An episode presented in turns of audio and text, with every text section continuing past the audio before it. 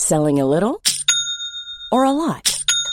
Shopify helps you do your thing however you cha-ching. Shopify is the global commerce platform that helps you sell at every stage of your business. From the launch your online shop stage to the first real life store stage, all the way to the did we just hit a million orders stage. Shopify is there to help you grow. Shopify helps you turn browsers into buyers with the internet's best converting checkout. 36% better on average compared to other leading commerce platforms because businesses that grow grow with Shopify. Get a $1 per month trial period at shopify.com/work. shopify.com/work.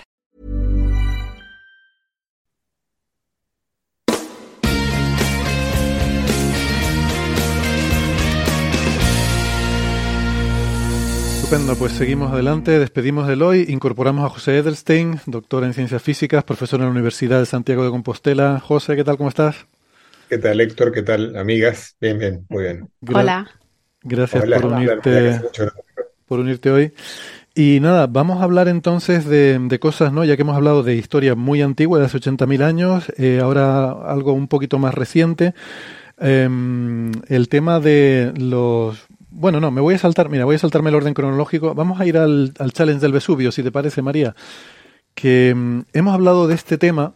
eh, esto es, ya saben, esos papiros que se han encontrado em, en la ciudad de Herculano, en ese yacimiento arqueológico.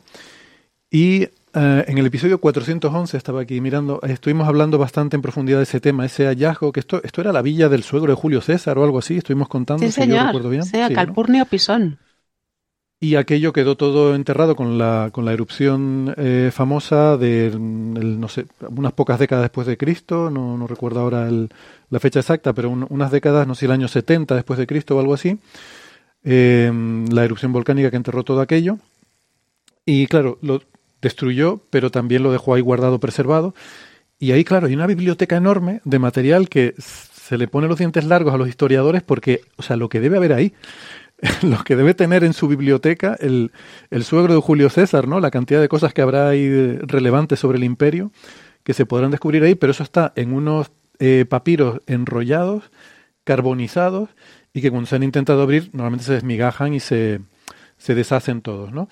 Entonces, lo que se hizo fue por este grupo de investigadores que no tengo ahora por aquí el nombre, pero se llama el eh, SEALS, creo, el, Fields es el, el impulsor del proyecto, el doctor, y, y los demás forman parte de su equipo, pero de lo que vamos a hablar hoy es del concurso. Exacto, entonces por eso estaba haciendo un repaso de episodios anteriores, porque aquí lo que se hizo fue hacer una, una tomografía tridimensional con rayos X, se escanearon estos papiros para no tenerlos que abrir y que se destruyan, se coge el rollo carbonizado, se mete en una máquina de una especie de máquina de rayos X, pero muy, muy, mm, bueno, tienen una precisión de eh, más de un milímetro, o sea, mejor que un milímetro, y todo eso se escanea. Entonces hay una reconstrucción tridimensional, porque se- es una, una tomografía, ¿no? Se, se gira en tres dimensiones, se va, se va haciendo la radiografía en tres dimensiones, y entonces virtualmente dentro de un ordenador se puede desenrollar.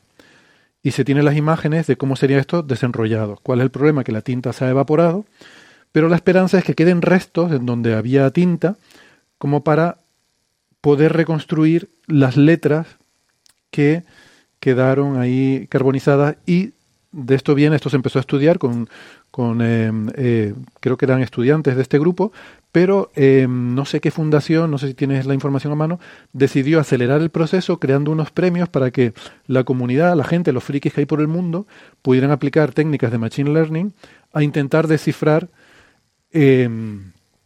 estos, digamos, estos papiros mm, desenrollados virtualmente. Aquí hay dos retos. Uno es averiguar dónde hay tinta, qué píxel hay tinta, qué píxel no hay tinta, y luego un segundo reto que es formar letras, una vez que sabes dónde hay tinta, formar letras y luego ya leerlo, ¿no? Y, y descifrar lo que ponía ahí. Pues María, que hay de nuevo, ya, ya hay premios, ¿no? Ya se, ya se han ¿Qué hay empezado a dar nuevo, unos premios. viejo? ¿Cómo? Pues sí, ¿qué hay de nuevo, viejo? ¿Qué de nuevo, viejo? Pues sí, mira, como lo has explicado muy bien, y el, esto, el Vesuvius Challenge, el desafío del Vesubio, eso fue- se lanzó en marzo de este año 2023. Y tengo aquí los nombres de las personas son dos personas, Nat Friedman y Daniel Gross, que hicieron un, aparte de hacer el reto del Vesubio, hicieron un canal de YouTube, un programa, hicieron entrevistas a los estudiantes de Brent Seals, que es este hombre, el impulsor, el impulsor de la tomografía. Y uno de sus estudiantes era Steven Parsons, fue el primero en encontrar los restos de tinta, pero los encontró fuera, en, en pedazos de, de papiro separados, no dentro del rollo. Son papiros porque son las plantas. O sea, el papiro es una planta que no os quiero enamorar, pero viene del Nilo. Entonces están enrollados. Los pergaminos son de animales, son de, de vísceras de animales. María siempre lo explica porque sabe que yo siempre me confundo con eso y tengo que Pero nos confundimos todos. ¿Vale? Nos confundimos todos. Entonces, eh, como has dicho tú muy bien, están enrollados, están carbonizados y cuando se abren se, desmigajan. Y este estudiante fue el primero en dar con esos restos de tinta, un poco de, de tinta eh, que tenía elementos orgánicos. Entonces, de él surgió la idea, vamos a intentar encontrar las imágenes dentro de los papiros, porque lo que escanean es el papiro buscando eh, imágenes. Entonces, todos estos chicos han estado entrenando sus modelos de Machine Learning para que saque eh, donde hay tinta, está como, como fragmentado. Entonces, donde está más roto, donde está más deteriorado o más oscuro dentro de lo quemado, ahí sacan una imagen como si fuera una fotografía, el, scan tomográfico. Y claro, mm, el problema es que hay muchas páginas, o sea, está en espiral, está enrollado en, en, en espiral. Entonces, la tinta que está delante tiene que estar más fuerte que la que está detrás. O sea que no es, no es nada baladí. Entonces, la primera letra que encontró este, este, la primera mancha que encontró este chico era simplemente una mancha de tinta. Pero luego viene, nos vamos a dejar muchos nombres en el tintero, pero otro estudiante, Casey, porque eh, los premios, como ha dicho Héctor, el primer premio son 40 mil dólares que se ha llevado un chaval de 21 años, becario de, de SpaceX, ¿no? Ujú. 21 años, porque ha encontrado una palabra, o sea, por primera vez desde hace 2000 años hemos leído algo que pone en esos papiros carbonizados, que puede haber ahí, la mayoría están en griego, suelen ser obras epicúreas, pero que puede haber ahí la poética perdida de Aristóteles, las obras de Safo, las obras de Veroso, bueno, estamos, estamos todos fantaseando La con lo que puede contabilidad del imperio.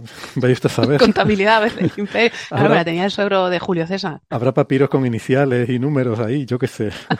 Habrá unas iniciales y luego M, M, C, M y números así romanos, ¿no? La, po- la- la poética, mencionás la poética de Aristóteles porque La hay, segunda. Hay posibilidad de que esté o... No, eso es una fantasía mía, Ah, una ah, fantasía que tengo yo recurrente. eso. A ver, cre- creo, si corregime si me equivoco, pero si no me acuerdo mal, la poética es uno de los libros de la, come- de, de la comedia, ¿no? Un libro perdido dentro de la comedia que se supone que fue perdido como mínimo en el siglo XIII, pues que se cree que había copias en el siglo XII, pero Pues sí, Esa es la que sale en el nombre de la rosa. eh, Exacto, exacto, Exacto, la del nombre de la rosa, exacto. Pero todo eso de que trata de la comedia es por una reseña, una glosa medieval, como dice el del siglo XIII, que habla de la comedia en Aristóteles es así. Entonces suponemos que esa poética perdida habla de la risa y que está Mm. prohibido para... mm, ¿Cómo era aquel? El que el, el nombre de la rosa, el, mo- el monje que, que era como la imagen de Borges. Burgos. Eso era, De Jorge hecho, de el nombre, Burgos era. de hecho, Jorge de Burgos es por Jorge Luis Borges. ¿no? Exacto, exacto. ¿no? Que la- el paraíso es una especie de biblioteca, ¿no? Pues lo que os decía, los premios son tres, hay tres, tres chavales que han ganado premios. Que, es que no me acuerdo los apellidos, los tengo aquí apuntados, Yo, pero yo son los tengo, la yo los tengo. Eh, Casey Casey Handmer, Handmer ganó el primero por haber eh, encontrado por- una letra. sí, una y- y, letra. tinta. Y- y- Pero es que encontró una letra, encontró una que podía ser una pi, ¿vale? Un, hombre, todos sabéis lo que es pi, no os lo voy a contar yo ahora, pero como si fuera un puentecito, pues que puede ser pi o puede ser la parte de abajo de una eta mayúscula. ¿vale? Entonces este chaval encontró una letra, felicitaciones para él, también lleva un premio de 20 mil dólares, ¿puede No, ser? 10.000, ¿Tú lo tienes 10.000. ahí? Son- 10.000. Casey, Casey Handmer fue el primero de 10.000 porque fue el primero en eso, en encontrar una forma de identificar tinta y encontró alguna letra. Luego Luke Farritor, que es el de Ese es 40.000. el- Ese es el que se llevó el, más, el más grande por una es palabra que entera. Ahora vamos a hablar, no lo digas, no lo digas, no lo digas. Ah, no digo, vale. Pero es que después de Luke hay otro chaval que es Yusef, que es Sí. egipcio. Mira, fíjate cómo enlaza esto con, con nuestros temas. Ese chaval ha encontrado también el mismo trozo y ha supuesto, ha podido no sé cómo imaginar letras, una palabra arriba y otra abajo. ¿Por qué? ¿Cuál es la palabra, la primera palabra que hemos leído en un papiro carbonizado de Herculano que se quería, creía perdido? ¿Cuál es la palabra? Ahora puedes decir, Héctor. Yo lo sé, pero no tiene gracia porque Venga, lo he dila, leído. dila, Eh, púrpura, ¿no? Purple. Sí, pero bueno, pone porfuras. Ah, es verdad, ¿y por, qué, ¿y por qué lo he dicho en inglés? Como, claro, es que yo lo leí en un artículo en inglés, entonces la dije en inglés. No, has dicho púrpura, lo has dicho.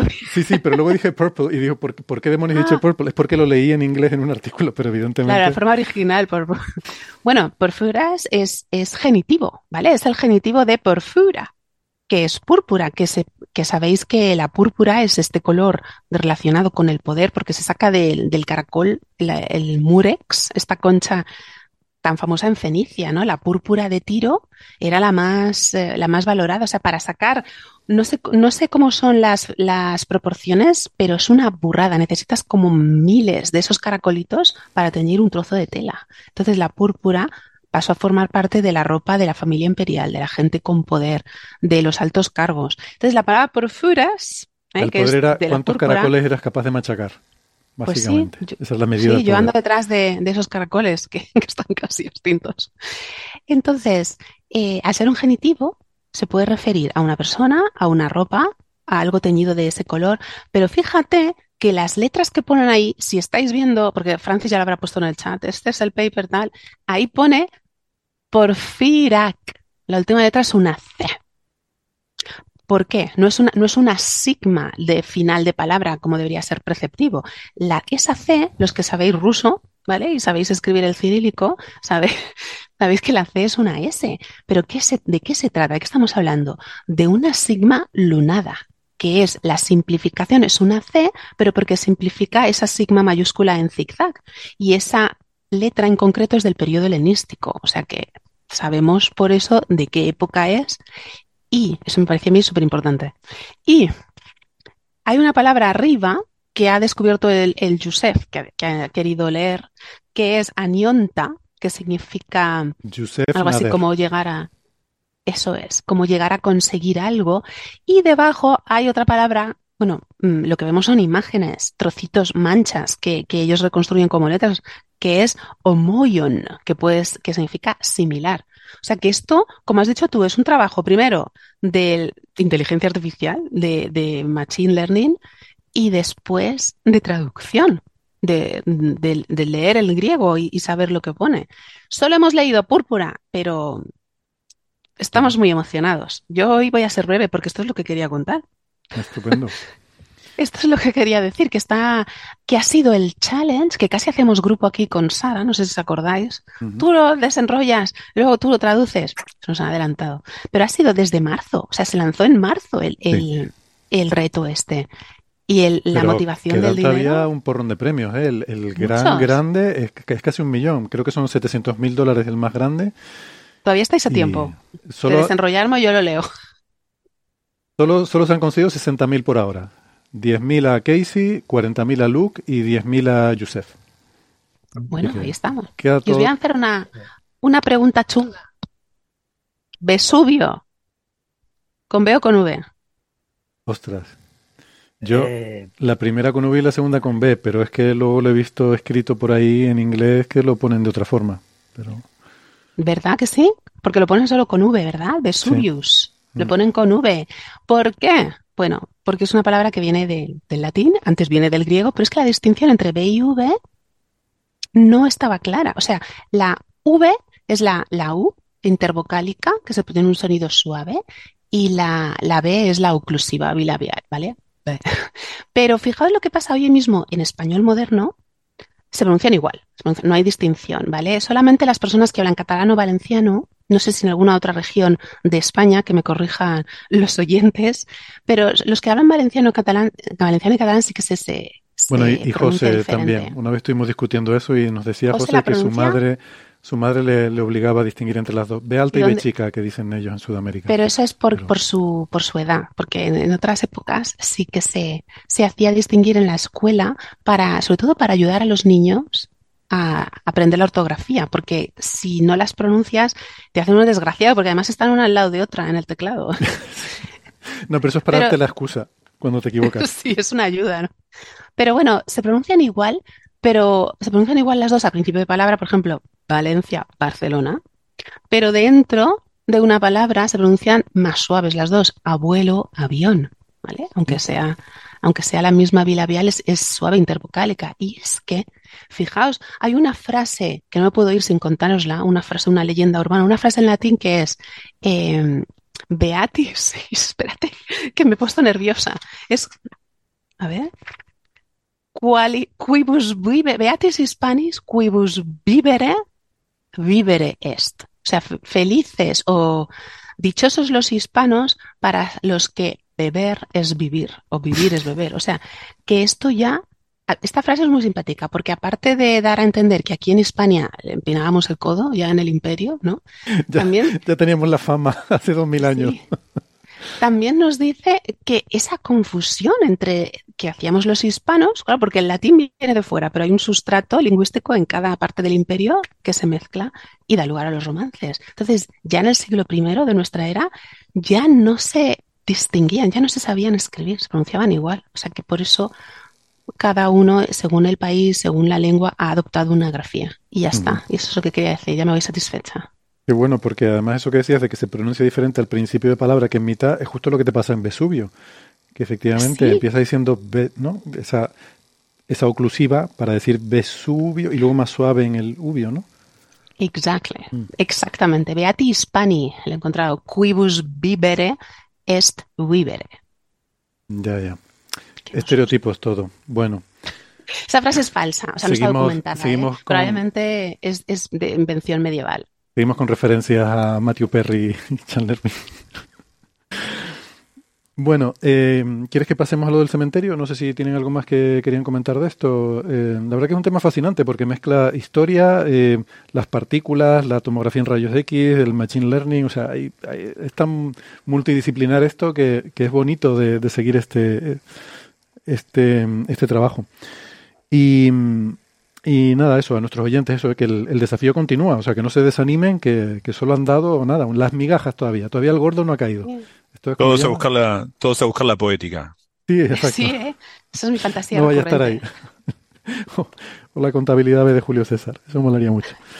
Eh, vamos con lo del cementerio egipcio, ¿no? Que estamos en Halloween y son tiempos de, de estas cosas. Eh, ¿Cómo es esto, María? ¿Un, un nuevo cementerio? Me decías que, que es un nuevo descubrimiento el cementerio en sí. No, no es que sean nuevos hallazgos en un cementerio ya conocido. Esto me sorprende, que a estas alturas del cuento todavía estemos descubriendo un cementerio nuevo.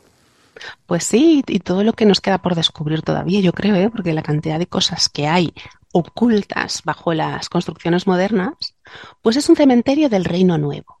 ¿Vale? El Reino Nuevo es las dinastías 18, que es la mía, 18, 19, 20, ¿vale? En La, la 1500 de Nefertiti, le 1000. aclaro yo a los oyentes Sí. cuando hemos- dice la mía. Entonces está en una ciudad que ahora se llama Tuna al-Jabal, que es la región de Minya, pero para nosotros es mucho más conocido si os digo Hermópolis Magna. Este es el nomo número 15 de Egipto, el nomo de la liebre. Hermópolis es la ciudad de Hermes, este es el nombre griego.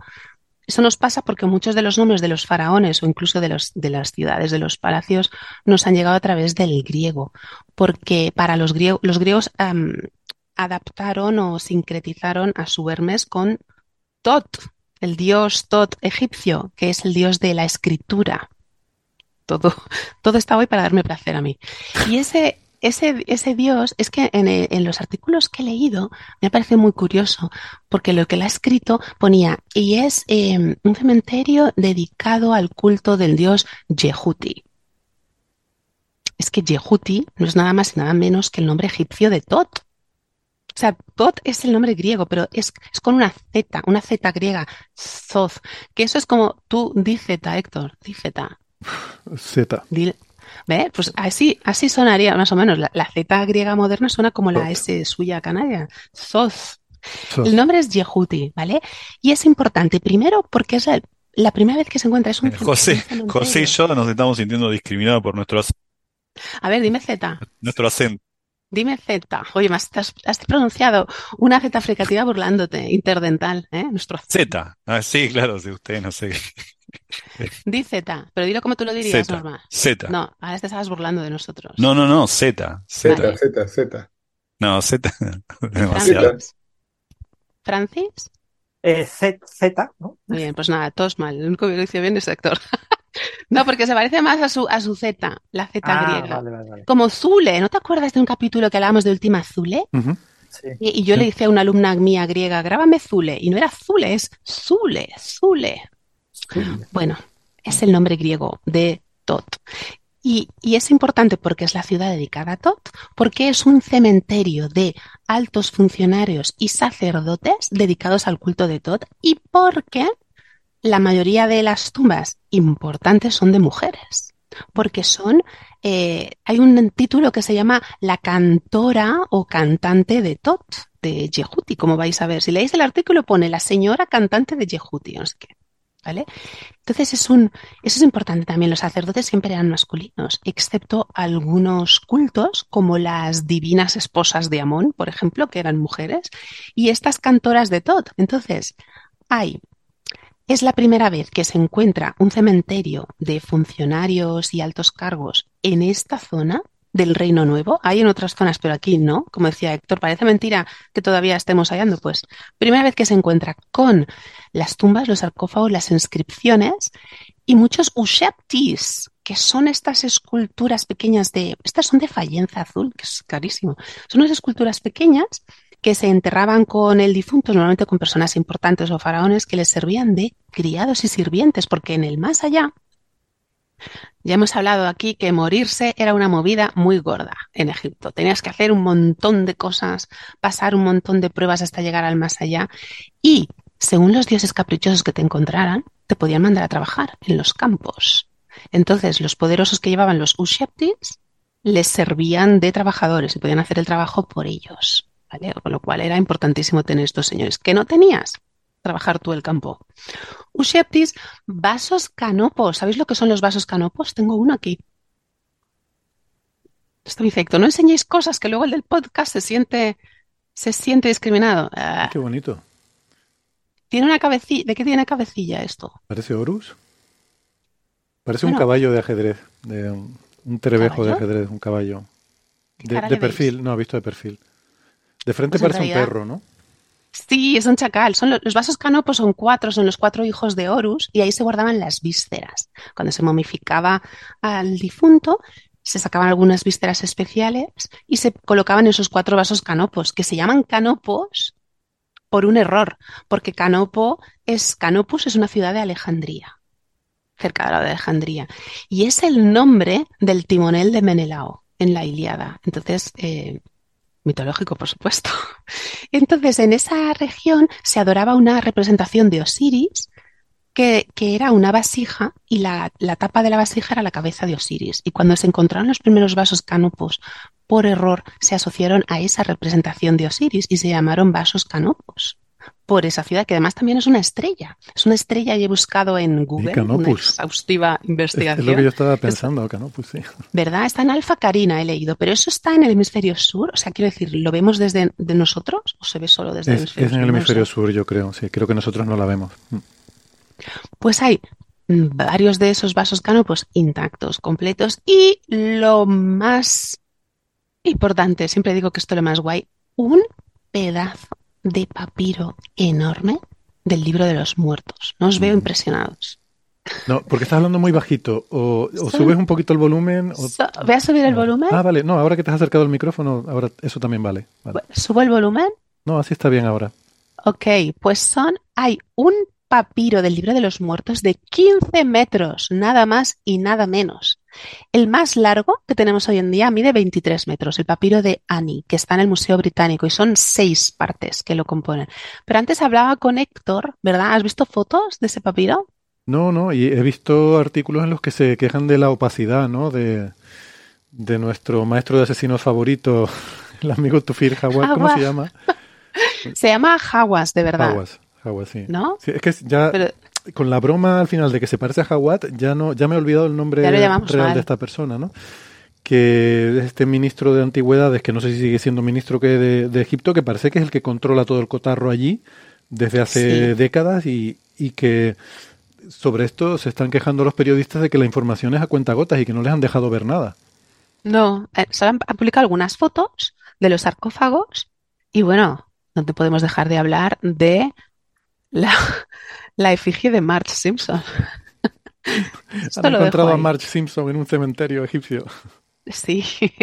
Bueno, y están pintadas en la, en la tapa del sarcófago las 12 horas de la noche por las que pasa el, el sol para volver a la resurrección. O sea que es un hallazgo muy grande porque es la primera vez que se encuentra un, un cementerio de este tipo ahí, de esta época, por todos los objetos que tiene que están prácticamente intactos y se puede, ayudan al estudio arqueológico, pero sobre todo el libro de los muertos, que ya, ya sabéis que el libro de los muertos en realidad se llama libro de la salida al día que lo de muertos es por el arqueólogo alemán que lo encontró, que le llamó así, porque son instrucciones para conseguir llegar al más allá de la vida eterna y son hechizos principalmente. Se basa en los textos de las pirámides y los textos de los ataúdes son hechizos para engañar a los dioses en el otro mundo cuando te pidan cosas y no las sepas hacer y te, te fastidian la llegada al juicio de Osiris y a pesar tu corazón con la pluma, ya sabéis. Eh, me habías dicho, cuando estuvimos hablando de esto, que en esos tarritos para las vísceras no, no todas las vísceras se meten en esos tarritos, en particular el corazón, el corazón precisamente no, ¿verdad? Exacto, porque el corazón, ¿por qué? Porque el corazón tiene que seguir el que sufrir o someterse al juicio de Osiris. O sea, lo tiene que llevar llega- el muerto dentro para que vaya Tiene que con llevar el muerto. ¿Tú has visto Caballero Luna? Que está el, el monstruo que es como un cocodrilo o un hipopótamo. Si tu corazón pesa más que la pluma, se pesa tu culpa, ¿eh? Porque tienes que negar 42 veces que has que los pecados con, con los dioses del inframundo que son babuinos. Entonces, si tu corazón pesa más que la pluma, que es la Maat, que es la sabiduría y la justicia eterna, entonces eres condenado a que Amit, el monstruo Amit, te come Te con lo cual desapareces en la nada. Y una vez me, me explicaba un niño, o sea, me, me preguntaba un niño cuando les cuento estas cosas, de, ¿y qué más te ¿tú da? les cuentas estas cosas a niños sobre monstruos que te comen si no cuentas la historia Sí. de... Pues mira, en los, en los eventos de recreación histórica, como te digo, que, me he visto, tengo hasta mi corona, mira, me tenía que haber puesto hoy para, grabar esto. Entonces me preguntan, ¿esto qué es? Y claro, cada vasito canopo tiene aquí su nombre y, y se lo leo y flipan y dicen, "Ah, porque tú lo digas, ¿no? Entonces les explico esto, que si a mí te come eh, el corazón, no tienes derecho a la vida eterna. Y me preguntó un niño con esa lógica aplastante infantil, me dijo, ¿y qué más te da si ya estás muerto? Hombre, me da mucho, claro, yo les pido que explicar al niño, porque desapareces en la nada. Entonces, en vez de, en vez de irte a un mundo mejor, no, no vives, no existes. Y el niño me decía, pues, ¿qué más da si no existo? Vamos, me costó un poco, ¿eh? Me, me interpeló. Te interpeló. Sí. Bueno. Y, mm, Entonces estamos esperando que nos enseñen ese libro de los muertos. Es lo que más expectación ha generado, porque es que es el más grande encontrado hasta la fecha, quitando el papiro de Annie, que os digo que mide 23 metros. Y esto es Y porque los- estas cosas nos dan mucha información, ¿verdad? Entiendo. O sea, que como para ellos la muerte era algo tan importante, pues en un cementerio hay todo, toda clase de documentos como este papiro de los muertos, este libro de los muertos, que, que son cosas que se pueden leer y que nos pueden dar información sobre esa cultura, entiendo. Sí, sobre los procesos de embalsamamiento, sobre la mitología, sobre sus creencias políticas también, porque en muchas de esas listas que se encuentran en las tumbas te pone toda su familia, su genealogía, y a qué casa pertenece y para quién trabajaba y qué hacía la sacerdotisa de Amón o la cantora de Tot, cuál era su, su cometido exactamente. Siempre estamos buscando más información al respecto, no, no está todo, todo descubierto. Hace falta encontrar muchos datos todavía. ¿De cuándo? de los muertos.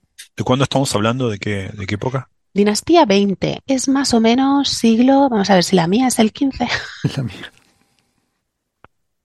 pues siglo 13 o por ahí. Antes de Cristo, ¿eh? Antes de Cristo. Mm, Sí, sí, claro. Mm. Que siempre, que Héctor siempre me dice, nunca dices antes de Cristo ya, porque es mi, mi, mi vida. Tú vives Tiene en- lugar ahí. en antes de Cristo.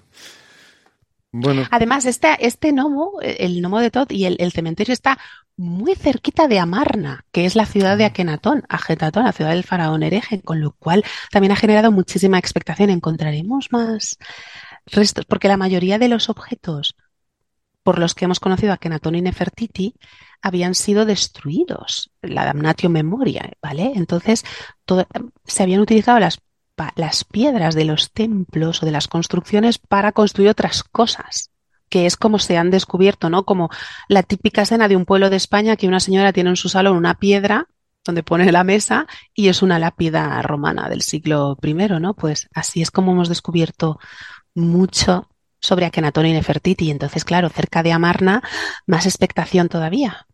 Entre la segunda poética de Aristóteles y el libro de los muertos estoy trémula. Volveré. Hay que ver el, vocabulario que nos aportas. Eh, me encanta.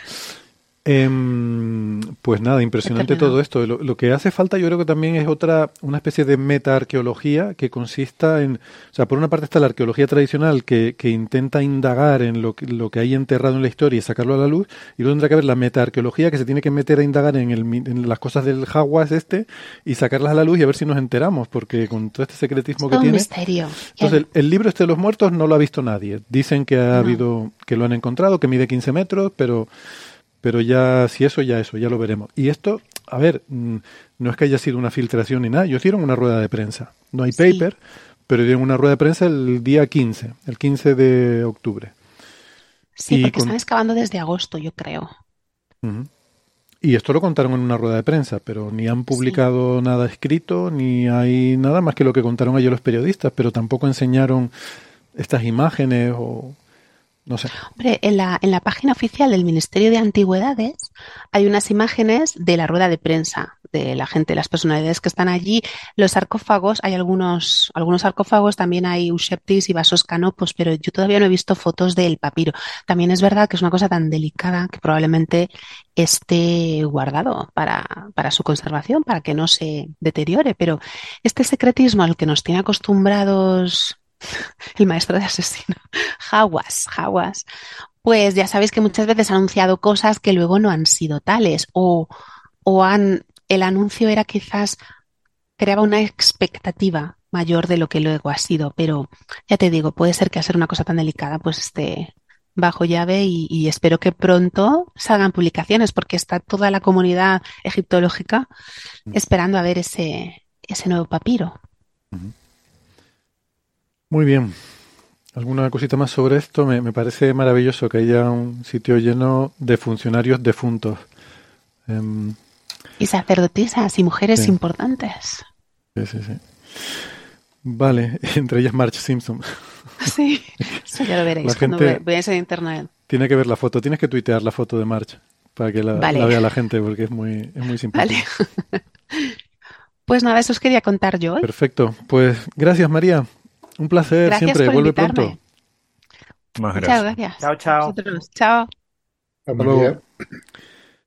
Bueno, pues vamos a seguir entonces. Em, el siguiente tema que teníamos es, eh, ahora vamos con la física, física pura y dura, con um, un artículo que em, además creo que creo que ustedes, José, Gastón, no sé si Francis, conocen a algunos de los autores, ¿no? El primer autor se llama Luis Álvarez Gaumé y lo teníamos realmente para la semana pasada, pero no nos dio tiempo de sacarlo, ¿no? Y tiene que ver con, pues esto, con la simetría CPT, de la que hemos hablado a veces, y que es, bueno, muy interesante. Les pediré que nos introduzcan un poco, antes de entrar a, a saco con lo que es el artículo en sí, quizás que nos desgranen algunos conceptos, la simetría CPT, que la hemos tratado aquí en otros episodios, pero también me gustaría que, mm, quizás antes de entrar, habláramos, porque claro, este artículo nos habla de qué pasaría si no se preservara esta simetría CPT, está el teorema de, ¿no? de la simetría CPT, podemos comentar un poquito qué es lo que dice ese teorema, y qué son teorías em, con invariancia Lorentz, teorías eh, de campos cuánticos con invariancia Lorentz, ¿a qué se refiere esto? Que es un poco el meollo de todo el artículo, ¿no? Si quieres, José, tú que propusiste el artículo, ¿quieres hacernos la introducción a todo esto? Claro que sí, encantado. Bueno, el, primer autor del, artículo, bueno, recordemos que acá siempre es en orden alfabético, así que no, es importante eso, pero justamente es Luis Álvarez Gaumé, que es un físico español bastante relevante y legendario, o sea, fue una, de las grandes figuras de la física teórica española, fue director de la división de teoría del CERN durante muchos años y ahora, de hecho, está, eh, lo, lo llamaron para ser director del Simon Center de Stony Brook, eh, entonces está ahora mismo allí, aunque creo que mantiene el puesto, eh, no sé, en, ausencia, digamos, del CERN. Es además una persona eh, muy, bueno, muy brillante y muy eh, entretenido como, como, como mm, charlador, digamos, este, y, co- y como compañero de, de bebidas, debo decir. Y peligroso. Hoy, hoy está el tema rondando la tertulia, la bebida está siempre ahí en el aire. Bueno, Bueno, el- el- la verdad que, eh, bueno, los otros autores en realidad, por lo que... Y, y cabe, perdón, cabe decir muy, muy querido por toda la gente que lo conoce por lo general, ¿no? O sea, Sí, sí, sí. ah, Pero además, yo... bueno, no sé toda la gente que lo conoce, pero digo, mucha gente lo, lo Sí. estima mucho. Es una persona muy, digamos, que cuando su periodo en Estados Unidos, que fue eh, inicialmente en Stony Brook, luego estuvo en el MIT y luego se fue al CERN, eh, es como que adquirió caracteres medio legendarios porque tiene la, la particularidad de que eh, da sus charlas. Eh, yo incluso lo he visto dar un curso entero, lo hace sin apuntes. eh, y, y, no es que evita los detalles, porque uno podría decir, bueno, sin apuntes, pero luego no hay ningún signo igual, sino todos son aproximadamente. No, no. O sea, empieza a dar la clase con todos los detalles eh, y es bastante impresionante, eh, porque no, yo no- no tengo que decir una cosa. Yo tenía un profesor en segundo de carrera que era así, daba análisis matemático, análisis matemático 2, y hacía eso mismo que tú dices. Eh, empezaba a dar la clase e iba improvisando, y era mucho de demostraciones y te las iba improvisando. Y generaba cierto debate entre los alumnos, había quienes no le gustaba, y a mí sí me gustaba, porque muchas veces se trababa, se paraba y decía, ostras, ¿y esto cómo era? Eh, no me acuerdo cómo seguir de aquí. ¿Se les ocurre alguna idea? Nos preguntaba a nosotros. ¿Se les ocurre cómo podemos seguir de aquí? Tenemos que llegar a no sé qué cosa. Em, y, bueno, claro, los compañeros que estaban, que, iban a clase a coger apuntes, se, enfadaban mucho, porque decían, bueno, dígame que tengo que apuntar. A mí me gustaban esas clases porque te daba, te, mostraba el proceso mental que sigue alguien cuando va haciendo estas demostraciones, que es algo que yo siempre eché de menos. En todas las asignaturas anteriores siempre una demostración era algo que parecía, parecía liturgia. Hacemos no sé qué, y ya cuando me decían un ansaz, ¿no? Aquí ensayamos una solución del tipo de, tú dices, ya, ya yo soltaba el bolígrafo y me ponía mala leche, pero ¿cómo que ensayamos una solución? O sea, ¿esto qué? ¿Una inspiración divina? ¿Te ha dicho Dios que esta es la solución o qué? Y en las clases de este hombre veías ese proceso mental. Entonces, bueno, perdón, me, me he extendido mucho, Sí, pero bueno, yo nu- nunca lo vi a Luis, tampoco lo vi demasiadas veces, pero eh, nunca lo vi dudar Claro. ni, ni tener esas lagunas. Este, en su momento, bueno, muy, era, estoy hablando del año 97, o sea, han pasado unos cuantos telediarios de entonces. Pero bueno, una persona muy entrañable y muy brillante. Este, y hace tiempo, bueno, eh, ahora, ahora no tiene mucha actividad, no, no es habitual ver un paper suyo últimamente, ¿no? Porque es una persona que está bastante eh, dirigiendo institutos y con otro tipo de responsabilidades. Los coautores eh, son gente que viene trabajando en este tema ya hace bastante tiempo, entonces de hecho en las referencias hay un montón de trabajos previos. Y el, el título es eh, recíproco del teorema CPT, y es un poco sorprendente porque uno, eh, uno lo primero que, que, que da por, por sentado, porque hay, hay un teorema, de hecho. Lo que pasa es que siempre hay que recordar que cuando hay un teorema, eh, hay hipótesis Hay en el teorema, claro. entonces este, a veces uno eh, si hace mucho no repasa las hipótesis, cree que el teorema es mucho más general de lo que realmente es, ¿no? Pero básicamente eh, hay un, un teorema que dice que una teoría cuántica de campos, o sea, la excusamos para todas las, en física de partículas, pero nosotros tenemos una muy concreta que es la de física de partículas, ¿no? La del modelo estándar, pero la teoría cuántica de campos es un lenguaje y uno puede escribir infinitas teorías cuánticas de campos. Entonces, lo que dice eh, este teorema es que si uno escribe esas teorías de modo tal que se preserve la simetría Lorentz, que eso básicamente quiere decir que la teoría sea relativista, esté bien escrita en que términos cumpla con la relativistas. relatividad especial, ¿no? Sería. Exactamente, cumpla con, la- con el principio de relatividad. Especial porque en principio acá no, no ponemos la gravedad, pero si no sería general también. O sea, con el principio de relatividad, bueno, se supone que una teoría cuántica de campos, hay un teorema que dice que si cumple con los principios de relatividad, entonces la teoría es invariante frente a la simetría CPT. La simetría CPT, de hecho, en cierto sentido es parte del grupo de Lorentz, lo que pasa es, o sea, del grupo de simetrías de Lorentz, lo que pasa es que es una parte, las simetrías Lorentz son en rotar, este, moverte a velocidad constante en alguna dirección, son todas simetrías continuas, pero tiene estas simetrías que no son continuas, que es cambiar las cargas, cambiar el signo de las cargas, o sea, agarrar todos los protones, hacerlos negativos, los electrones positivos, o cambiar zurdo por diestro, sería, esa sería la P, la primera es la C, y la, la T es invertir la flecha del tiempo. Puede parecer raro porque el tiempo pareciera que no es invertible, pero hay que recordar que en las ecuaciones de la física uno agarra cualquier sistema físico eh, y se concentra en él y lo ve evolucionar, y si uno retrocede la película no nota ninguna, ningún problema. O sea, de las ecuaciones de la física suelen ser invariantes frente al cambio de cambiar la flecha del tiempo. Aunque en la física de partículas eso no es cierto. O sea, no, no sé, no. Lo que dice este teorema es que si uno cambia la flecha del tiempo, eh, la física no, la física cambia. Si uno cambia eh, izquierda por derecha, la física cambia. Es decir, un universo mirado al espejo, si una, una persona atenta se daría cuenta que está mirando al espejo y no al universo directamente. Un universo visto en, película, en una película de marcha atrás, una persona atenta también se daría cuenta. Un universo en el que cambian las cargas eléctricas, o en el fondo es materia por antimateria, también eh, una persona atenta se daría cuenta.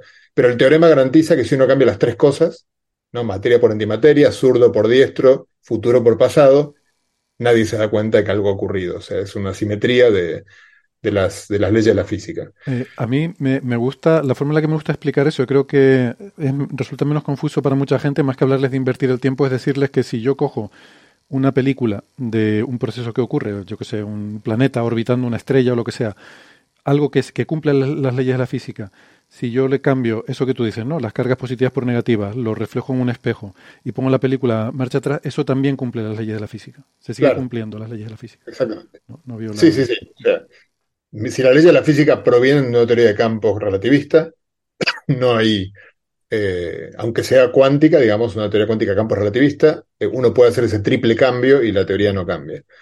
Al mismo tiempo, hay un teorema relativamente parecido, o sea, que no, es parecido, pero que está normalmente ligado, o uno lo suele ver al mismo tiempo en la carrera, que es lo que se llama el teorema de spin estadístico que, es el que dice que los bosones son partículas, eh, son lo que uno suele escuchar cuando uno escucha hablar de bosones y de fermiones. Que los bosones pueden compartir un estado, uno puede tener un montón de bosones con el mismo estado, en cambio fermiones no. Los fermiones tienen el principio de exclusión de Pauli, y entonces no puede haber dos fermiones que ocupan el mismo estado.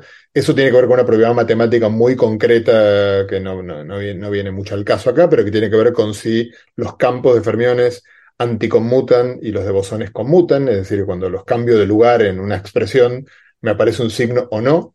Eh, y bueno, esas dos cosas suelen estar ligadas, porque de hecho existen demostraciones del teorema eh, CPT, eh, que de- del teorema spin estadística que utilizan la invariancia CPT. Concretamente, eh, Wolfgang Pauli demostró el teorema eh, eh, spin estadístico de esa manera, por ejemplo. Entonces uno suele tener, creo, creo que no, no debo ser el único, espero, que se sorprendió con el título del trabajo, pero creo que todos tenemos en la cabeza que es algo completamente demostrado, que una teoría invariante Lorentz tiene la simetría CPT y por lo tanto la forma de poner sobre la mesa la posibilidad de que no sea una simetría la CPT es que es bueno romper la invariancia Lorentz, suponer que hay algún tipo de teoría que no es invariante Lorentz, no sé, Mond, por ejemplo. Sin embargo, la cosa es un poco más compleja porque esta gente que lleva mucho tiempo trabajando en esto pues es, es quisquillosa y cuando uno mira las demostraciones del teorema CPT, que hay un montón diferentes, hay algunas más formales, menos formales, que usan, no sé, la formulación de integral de camino de, Feynman o la formulación de, operadores de, de campo, o sea, todas las formas que hemos ido utilizando para entender teoría cuántica de campos han sido utilizadas y el teorema en general ha sido demostrado de todas las maneras posibles. Pero cuando uno va a las demostraciones, resulta que no es en cualquier circunstancia que uno puede, eh, que el teorema se demuestra. De hecho, eh, concretamente, mm, eh, creo que para, por ejemplo, para el modelo estándar específicamente, para una teoría del tipo de la que está en el modelo estándar, no está totalmente claro que el teorema valga, o sea, las demostraciones son para teorías más sencillas, que en principio uno esperaría que no haya ninguna sorpresa en ser extendidas para el modelo estándar. ¿Qué es lo que pasa? Lo que hacen, lo que hace esta gente en este trabajo es mostrar un tipo concreto de, de, de, em, de término que mm, preserva invariancia Lorentz. O sea, lo que muestran es construyen concretamente teorías que son invariantes Lorentz, o sea, satisfacen el principio de relatividad, y sin embargo no son invariantes CPT. O sea, muestran que el, que el teorema CPT no puede ser tan general como que cualquier teoría invariante Lorentz la, la respeta, porque ellos construyen un par de ejemplos, bueno, una serie de ejemplos, en realidad muestran un par, pero discuten cómo podrían hacerse más ejemplos de este tipo. Entonces, bueno, eh, proponen, obviamente, la. eh, a ver, el tipo de ejemplos que ellos construyen.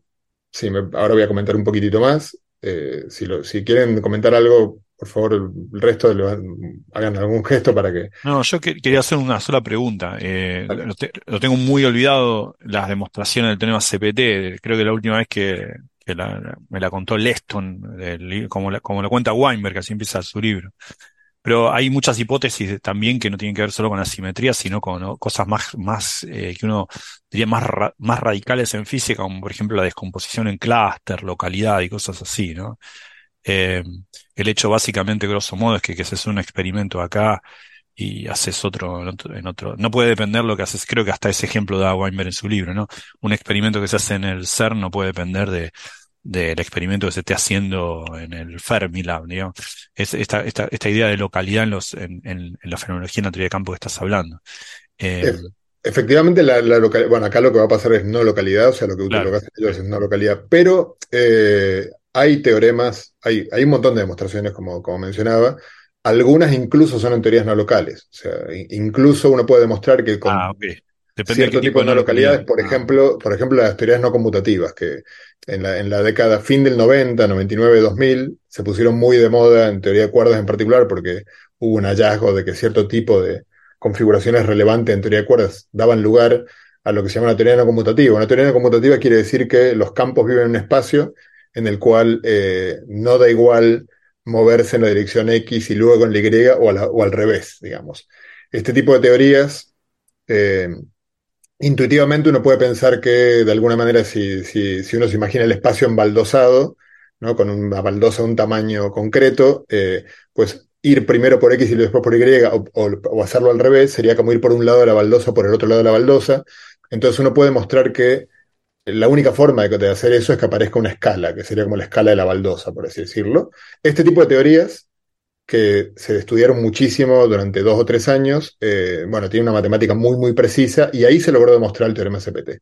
O sea, por ejemplo, ahí hay, o sea, hay muchos ejemplos no locales también en los cuales eh, se respeta el teorema. Lo nuevo de esto es que ellos construyen algo no local en el tiempo. Sí, que, bueno, creo que es nuevo, por lo menos, o sea, no sé si había también ejemplos de no localidad temporal que lo respetaban, pero ellos construyen concretamente eh, términos no locales en el tiempo, es decir, uno, cuando uno eh, escribe una teoría de campos, los campos in- in- interactúan en principio cuando están en el mismo punto espacio-temporal. Uno puede, eh, lo que decía recién Gastón, uno puede eh, explorar qué, qué es lo que ocurre si dos campos que están a una cierta distancia interactúan igual entre sí, pero no interactúan entre sí intercambiando un campo, que es como habitualmente pensamos que interactúan los campos, sino que interactúan entre sí porque así lo dice la teoría. Interactúan entre sí porque hay una distancia a la cual los campos interactúan. Eh, ahora imagínense lo mismo, pero en el tiempo. O sea, un campo espera, espera un interactúa momento, con otro. me estoy, me estoy perdiendo Sí. un poco. Estás hablando de distancia en- a la que los campos... Yo eh, eh, concibo los campos como algo que ocupa todo el espacio. ¿O estás queriendo Sí. decir partículas? No, no tengo No, no, claro. no, te ocupan todo el espacio, pero cuando, normalmente cuando tú dices el campo A interactúa con el campo B, lo que tienes es una interacción del campo A en el punto X con el campo B en el punto X. Vale, vale. Entonces, uno puede construir teorías un poco más raras, pero que, tienen interés en varios contextos que no vienen mucho al caso ahora, en los cuales exploras la posibilidad de que cuando interactúa el campo A con el campo B, lo que interactúa es el campo A en X con el campo B en, a una cierta distancia de X.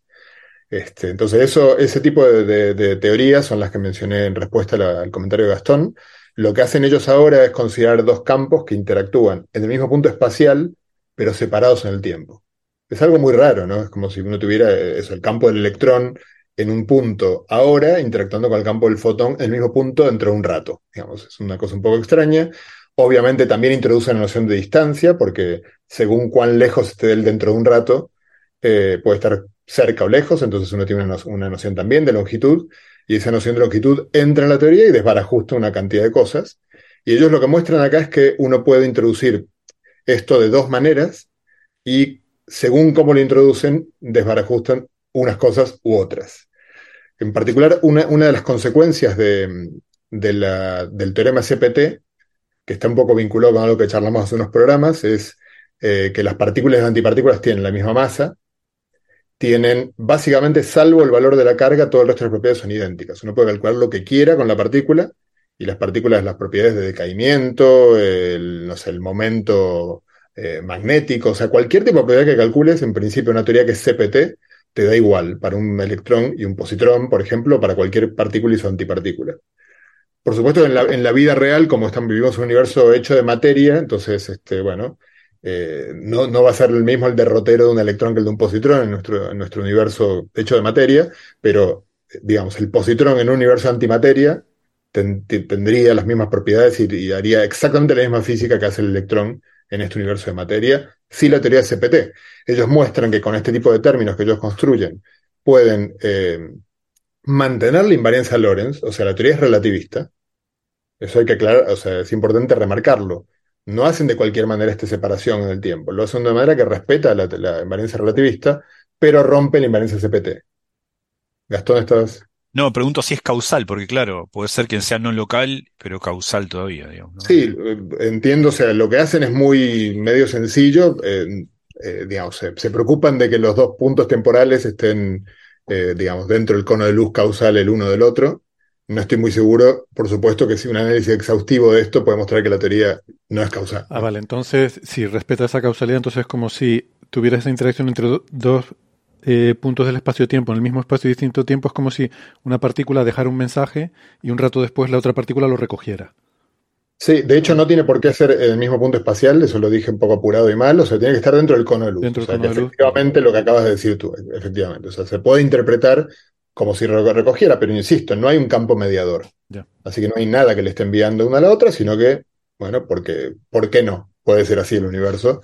Si los principios básicos del universo son invariancia Lorentz, o sea, relatividad, pues este, este tipo de, de- de- de términos pueden existir.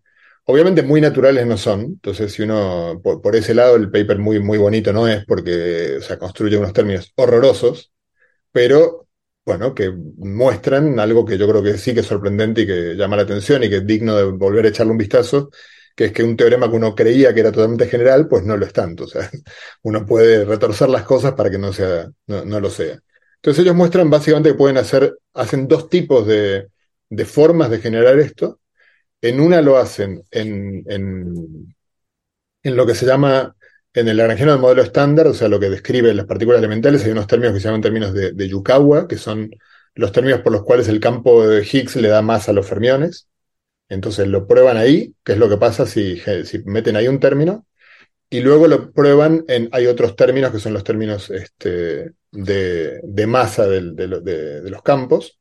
Este, entonces prueban en ambos qué es lo que ocurre y tienen consecuencias muy diferentes en uno y en el otro. Digamos, si... mm, eh, déjame ver, repasarlo, porque esto lo había preparado para la semana pasada y era, bueno, si, si lo hacen en, eh, en el término de, de, de- de Yukawa, por ejemplo, el término de interacción que mencioné antes, creo que es más general, ellos lo muestran en el caso de Yukawa, pero creo que en general lo que, muestran que si en un término de interacción entre fermiones y bosones, genérico, en el modelo estándar está este, ¿no? Eh, introducen esta, esta no localidad temporal, entonces eh, se mantiene la igualdad entre las masas de la partícula y la antipartícula, pero desaparecen muchas otras cosas, por ejemplo, o sea, desaparece la igualdad de las, eh, lo que se llaman las secciones eficaces, o sea, las partículas chocarían diferente que las antipartículas, con distinto, mm, eh, la, la sección eficaz da, da cuenta de, eh, bueno, cuánto una partícula, cuando una partícula choca con otra, digamos, este, cuánto, eh, Como, como como si- cuánto de cuán- grande es, podríamos decir. cuán- claro, cuán, cuán grande ve una a la otra, digamos, entonces cuánto interactúa la una con la otra. Y también, lo, bueno, por lo tanto, los, eh, está muy relacionado con eso los, los- los- las vidas medias, o sea, una, una antipartícula eh, inestable, si fuera cierto, si hubiera un término como este, tendría no necesariamente decaería con la misma vida media que una partícula, o sea, la antipartícula que la partícula.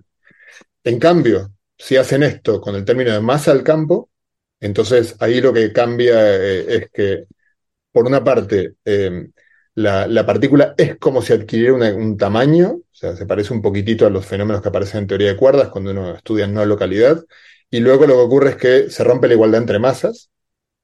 Quizás esto es lo más chocante, pues entonces el positrón no tendría la misma masa que, el electrón, por ejemplo, y en cambio el resto de, los decaimientos, las vidas medias, etcétera, se mantienen iguales. Entonces, bueno, lo muestran, o sea, para, para ya cortar el rollo, digamos, simplemente muestran este resultado. El resultado realmente se muestra de manera bastante sencilla, o sea, es muy chocante que, que sea algo tan, tan sencillo. Lo que pasa es que son un tipo de términos que uno nunca pondría, no se le ocurriría, no sé, no, no pensaría que tienen interés, pero bueno, cuando uno explora las cosas, a veces aparecen cosas interesantes, cuando uno explora cosas que a primera vista lucen medio extrañas, bizarras. Y mm, bueno, entonces terminan sugiriendo que, bueno, que, que no, no debería darse por sentado los consecuencias del teorema CPT, sino que deberían los físicos de partículas pues explorar con mucho cuidado si la masa de las partículas antipartículas es exactamente igual o no, si los, eh, las tasas de decaimiento son iguales o no, porque uno podría estar detectando este tipo de términos.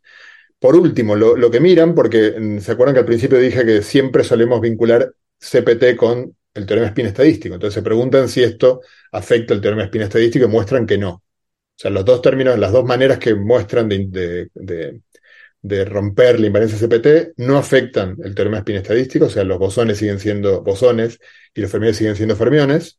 Eh, y bueno, comentan haciendo una especie de revisión histórica que si bien Pauli utilizó el uno para demostrar el otro, bueno, por supuesto que las reglas de la lógica no dicen que si no vale A, pues no, no valga B, pero es que además luego hubo una demostración de unos casi dos décadas más tarde, en el cual se demostró el teorema spin estadístico sin utilizar la invariancia CPT, así que de alguna manera eso eh, da un, una, le da sentido este resultado, porque ellos simplemente muestran que efectivamente pueden romper CPT y siguen teniendo el teorema spin estadístico, como había mostrado otra gente después de Pauli.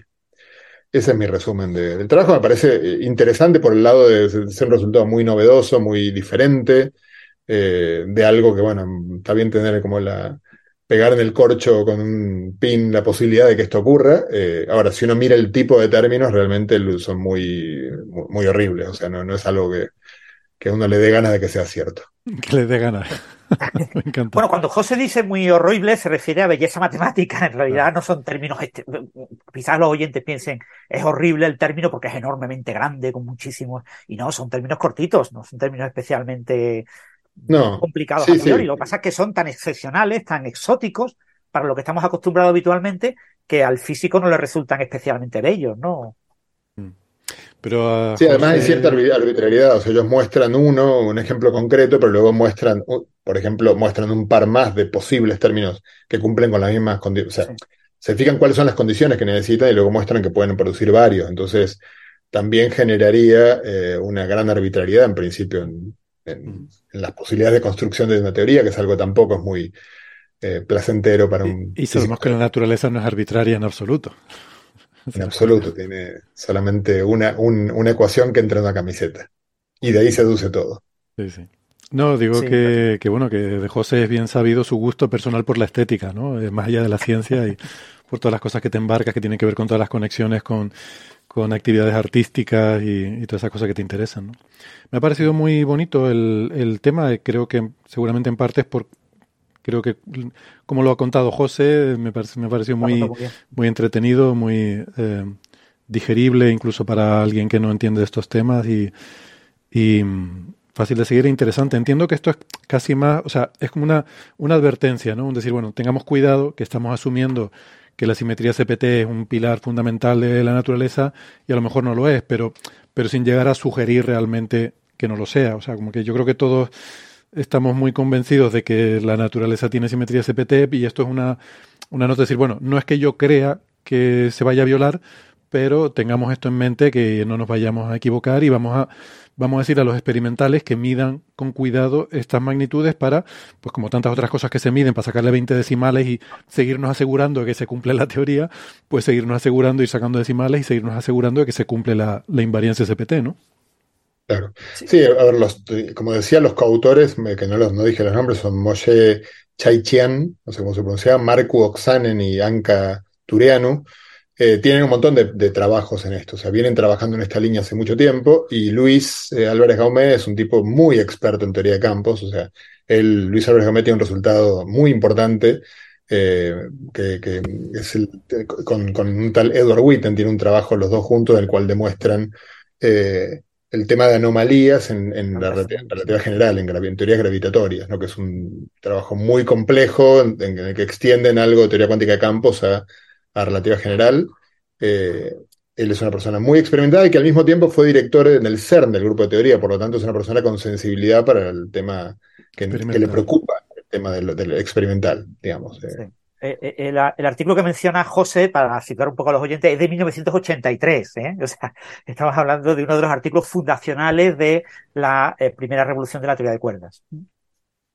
Y, bueno, en relación a este tipo de trabajo lo, es muy difícil, porque ya hay test bastante buenos sobre la igualdad de masas entre partículas entre partículas, entre tasas de desintegración, por ejemplo, de mesones, de mesones B, eh, eh, con el HCD, se han hecho, o sea, eh, hay poco juego para encontrar este tipo de desviaciones en casi todo el modelo estándar, salvo en la parte del modelo estándar de la que no tenemos ni idea, que son los neutrinos.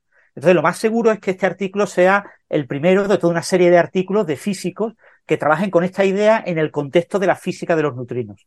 En la física de los neutrinos hay muchísimas cuestiones que es que no sabemos ni siquiera si es una partícula de Dirac o de Majorana eh, no, sabemos mm, qué jerarquía de masas tienen, que los estados masivos de los neutrinos, cómo están ordenados, no, tenemos ni idea de nada casi, o sea, tenemos muchísimas incógnitas, ¿no? Y aunque tenemos intervalos donde tiene que estar la masa y mm, las oscilaciones de los neutrinos nos dan ciertas ideas, pero ahí hay muchísimo hueco para incorporar este tipo de ideas en la física de los neutrinos. Así que yo preveo que habrá varios artículos eh, que continuarán con esta idea, que incorporarán diferentes términos de este tipo, eh, para ver qué consecuencias tienen en el campo de la física de los neutrinos y que propondrán que los experimentos, los eh, diferentes experimentos de neutrinos, busquen señales de eh, las diferencias entre introducir estos términos o no introducirlos en la física de los neutrinos. En el resto del modelo estándar yo creo que si estos términos existen son extremadamente pequeñas las contribuciones a la física que observamos porque los límites actuales son bastante precisos. Ok. Muy bien. Igual yo también perdón, tendría el reparo de lo que creo que Gastón sugirió, que, es eh, en su comentario, por lo menos yo lo interpreté así, que es que hay que ver si es consistente, totalmente consistente agregar este tipo ah, de cosas. Mm. Eh, lo que ellos hacen es mirar cosas muy, muy, muy sencillitas, este, los cuales, eh, no sé, yo no, veo con claridad, por ejemplo, que los efectos de eminentemente cuánticos, ¿no? De lo que ya eh, son lo que llamamos efectos de loops en teoría cuántica de campo estén muy tenidos en cuenta, o sea, son análisis muy, muy elementales de los de lo que ocurre con, los vértices, o sea, cuando los campos interactúan, cómo cambian cuando uno hace las transformaciones estas CPT, y, son cosas de ese tipo, ¿no? Eh, no sé, o sea, hay que ver si esto realmente da lugar a una teoría realmente coherente eh, a todas las escalas de energía. Eh, yo tendería a sospechar que es probable que no. Pero... Porque si yo he entendido bien, eh, corrígeme José, el, truco un poco aquí para conseguir que se viole SPT es relajar la localidad. Es decir, si mi teoría es no local, entonces puedo conseguir esta... Es la forma en la que te saltas el teorema CPT, las hipótesis del teorema CPT, ¿no? Sí, sí. Vale, vale. vale. Selling a little or a lot? Shopify helps you do your thing however you cha-ching. Shopify is the global commerce platform that helps you sell at every stage of your business. From the launch your online shop stage to the first real life store stage, all the way to the did we just hit a million orders stage. Shopify is there to help you grow. Shopify helps you turn browsers into buyers with the internet's best converting checkout. 36% better on average compared to other leading commerce platforms because businesses that grow grow with Shopify. Get a $1 per month trial period at Shopify.com slash work. Shopify.com slash work. This is Paige, the co-host of Giggly Squad, and I want to tell you about a company that I've been loving, Olive and June. Olive and June gives you everything that you need for a salon quality manicure in one box. And if you break it down, it really comes out to $2 a manicure, which is absolutely insane. It's also so easy to get salon worthy nails at home with Olive and June. The difference between how your nails used to look when you did them yourself and now with the Manny system is a complete game changer. The best thing about Olive and June too is it's a quick dry, dries in about one minute, lasts for five days, and full coverage in up to one to two coats. Visit oliveandjune.com slash perfect Manny 20 for 20% off your first system. That's oliveandjune.com slash perfect Manny 20 for 20% off your first system. Bueno, eh, pues nada, eh, sé que tenías que irte en algún momento, José, no sé si es ahora o te quieres quedar al siguiente paper, porque había otro que te interesaba también, no sé si era el de... no sé si, va a contar ahora el de, el de, Clevan, el de Clevan me gustaría escucharlo. Vale. Y se- ¿Tienes, un ratito para, ese. tienes un ratito para, para ir con ese? Sí. Vale. Vale, perfecto. Pues sí, pues entonces vamos con el, el de Matthew Clevan eh, y Cameron Norton, que es un, un paper que se titula Espectro de masa monocromático de agujeros negros primordiales. No recuerdo quién lo propuso, creo que fue Gastón, ¿no? Eh, que Gastón. como siempre todo lo que son agujeros negros, pues ahí está Gastón al quite. Y, Y lo, lo pero estos son yo. primordiales, ¿eh? Estos son- no son los agujeros negros, digamos, normales de andar por casa, los que conocemos y observamos. Sí, bueno, eh, sí, este es un paper que salió, salió ahora, fue, salió hace unos días. Este es un paper, está, está en Archives, en realidad es un preprint que salió ahora en octubre, de Matthew Cleavan, que es, eh, de hecho, es el director del Departamento de Física acá en, en NYU, y José lo conoce también. Es un, eh, bueno, Matt, Matt es un amigo, entonces voy a, voy a hablar bien de su paper un poco, pongan, pónganle la lupa que para mí es un tipo, un tipo brillante. Y este paper me gustó en particular. Eh, bueno, Clevan es un experto en cosas así relacionadas con inflación, tiene papers muy interesantes con Saskin también sobre teoría de cuerdas y con, y con Schenker y otros eh, físicos conocidos. Em, en particular en este trabajo, con un estudiante, un estudiante de él, eh, Norton de apellido, em, bueno, estuvieron estudiando este, este, este paper. En este paper estuvieron estudiando la posibilidad de formar, eh, Came- Cameron es una, es una, es una chica, porque es un nombre que sí, Cameron Norton, sí, sí. Ca- Cameron Norton, un estudiante de doctorado de, de acá de New York University. Vale. Bueno, en este, en este, en este trabajo lo que hicieron fue estudiar un mecanismo de generación de agujeros negros primordiales. Entonces, recordemos un poco por qué uno estaría interesado en eso, pero antes, ¿qué es un agujero negro primordial? Un agujero ne- ne- negro primordial es un agujero negro que se creó al comienzo del universo. Es decir, hasta donde entendemos, la formación de los agujeros negros se da cuando una estrella lo suficientemente masiva, al final de su vida, genera un colapso gravitacional sobre sí mismo con una masa lo suficientemente grande como para vencer el principio de exclusión de Pauli que daría lugar a una estrella de neutrones, es decir, que aún le gane la autogravedad a eso y entonces forma un objeto que es un agujero negro. Para que eso ocurra, tiene que, la masa original tiene que ser muy masiva y para, digo, para que gane la gravedad sobre las otras fuerzas eh, repulsivas de la materia, o sea, la presión de radiación de una estrella o la presión de la exclusión de Pauli en el caso de los estadios finales de una estrella muy densa, entonces tiene que haber una estrella, tiene una masa crítica. Esa masa crítica, grosso modo, es, da lugar a un astro, al final, de tres masas solares como mínimo. Entonces, esa es la razón por la cual no hay agujeros negros de menos de tres masas solares, hasta donde sabemos. Ahora, ¿por qué hasta donde sabemos? Porque podría haber, los agujeros negros son muy difíciles de ver porque son invisibles. Y por otro lado, no son tantos. Hay uno por cada millón de estrellas, grosso modo. Entonces, no son muchos, así que hay que saber por qué, eh, si hay o no hay. Lo que sabemos es que no, si los hay, los agujeros negros con menos de tres masas solares, no pueden formarse por colapso gravitacional de una estrella. Así que si los hay, tiene que haber otro mecanismo de generación de los agujeros negros. Una posibilidad es que se hayan formado desde el comienzo del universo. A esto hace la, la palabra primordial, agujero negro primordial. El, el término primordial en el contexto cosmológico ha- hace referencia a aquello que no se forma en estrellas o a partir de estrellas, sino desde el comienzo del universo. Un ejemplo es parte del hidrógeno del universo parte del oxígeno, eh, parte del litio del universo, parte del berilio del universo y parte del helio del universo. El helio se forma en las estrellas, el hidrógeno hace fusión nuclear y forma helio, pero también se formó helio desde el comienzo del universo, antes de que hubiera estrellas en el universo, cientos de millones de años antes.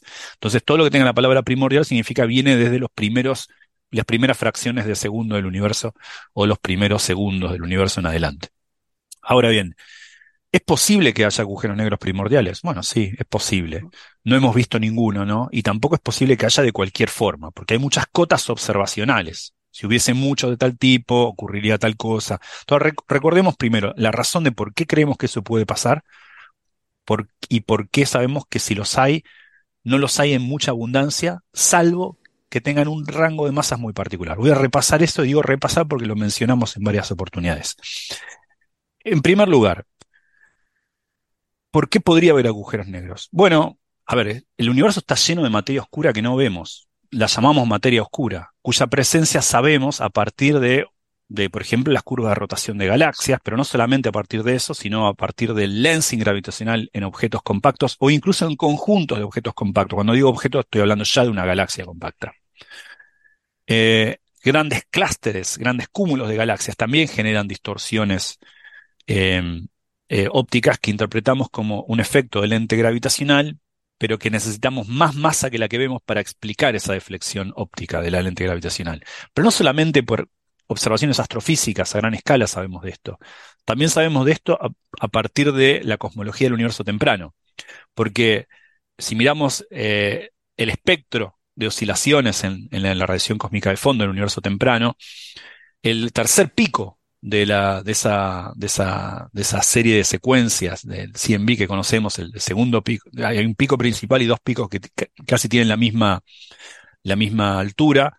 Eh, uno de ellos depende fuertemente de la materia oscura que uno pone en los modelos para modelar la evolución del universo al comienzo del universo. O sea, también tenemos ciertas cotas a la presencia de materia oscura y sabemos de la presencia de materia oscura por eh, cuestiones cosmológicas. Entonces estamos muy seguros de la materia oscura. Ahora, la materia oscura, lo que no estamos seguros, no tenemos ni idea de qué está hecha. Hay muchas hipótesis, algunas más, más favorecidas que otras, pero hay tres hipótesis principales. Una es lo que se conoce como WIMPs, Weak Interactive Massive Particles, o sea, partículas masivas que interactúan muy débilmente. Eh, serían como versiones muy masivas de los neutrinos, pero que interactúan más débilmente aún que los neutrinos, pero que interactúan. Pensamos que interactúan con la materia muy débilmente. Nunca hemos detectado esa interacción, pero estamos buscando por ella. O sea, la mera, el mero intento por hacer experimentos de partículas que intenten ver alguna evidencia indirecta de la presencia de materia oscura es que están, este, se presupone la hipótesis de que esa aunque muy débilmente, interactúa con nuestra materia ordinaria. Esa es la hipótesis mayormente aceptada, homologada, más homologada.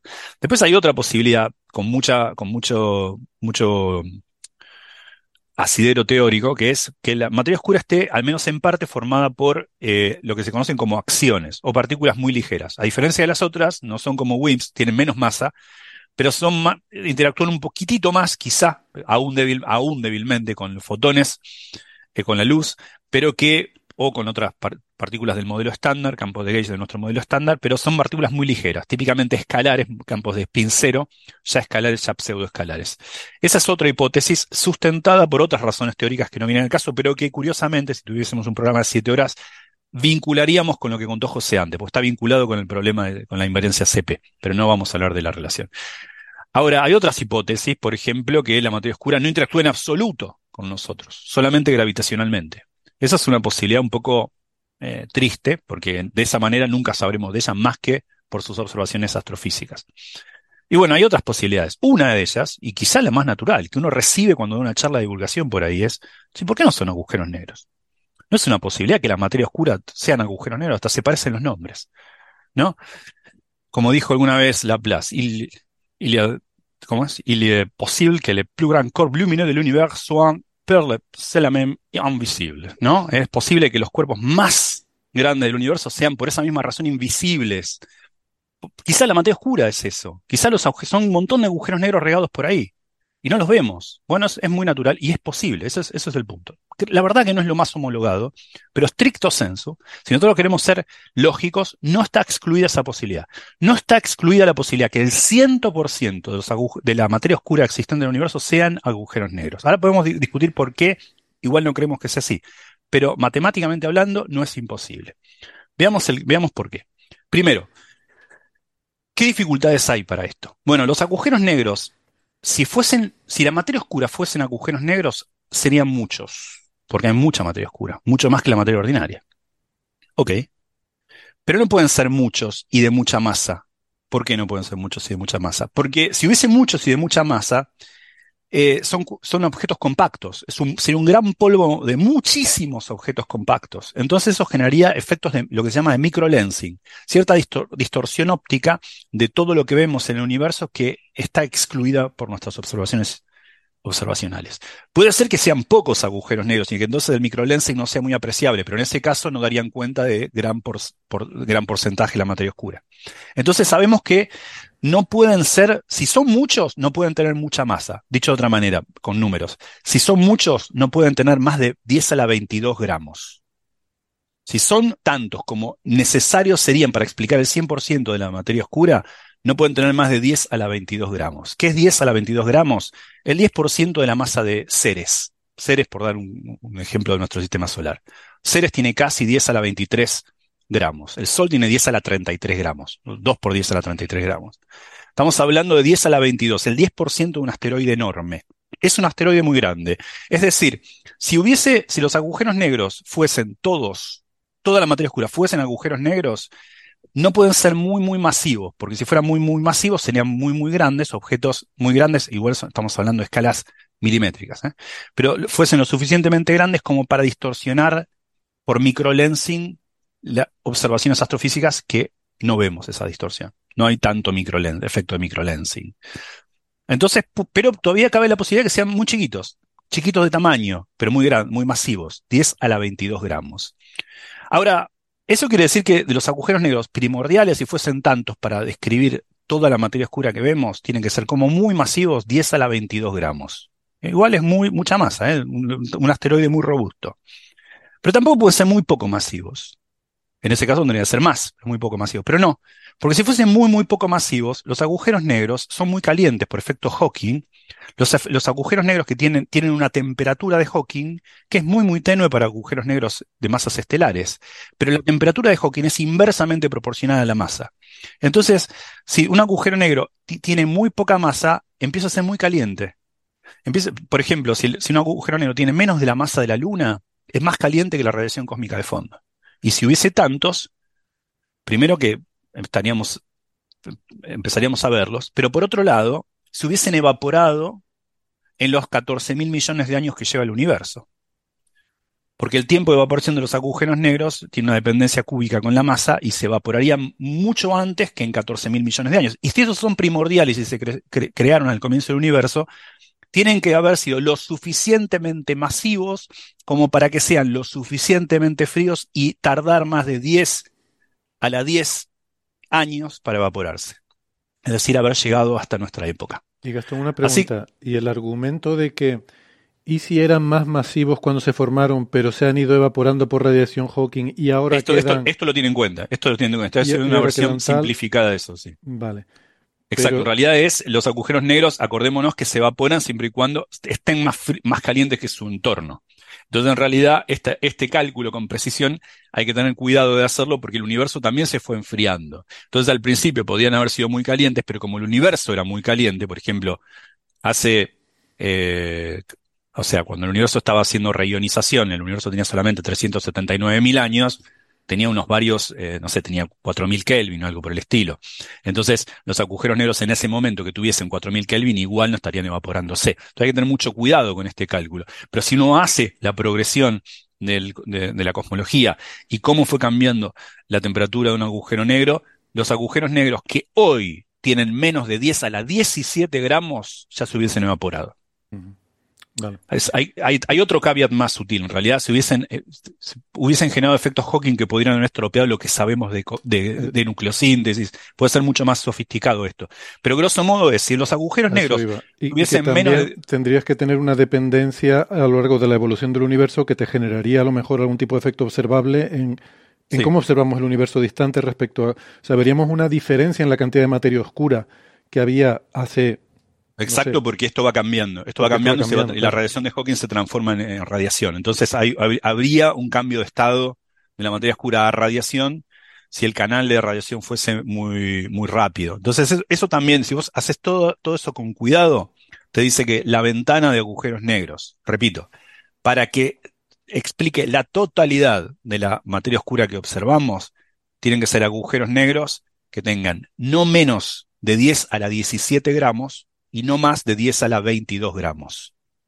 O sea, tienen que tener la, la masa. La porque no, no, no, lo mencionaste el tamaño, ¿no? o sea, dijiste que eran muy pequeños, pero sí, me... si no me fallan las cuentas, 10 a la 22 gramos del tamaño del coronavirus, más o menos. Sí, un, poco, un poquito más que un micrón, unos, un poco, unos, unos micrones. Una Yo... forma de hacer ese cálculo es esta.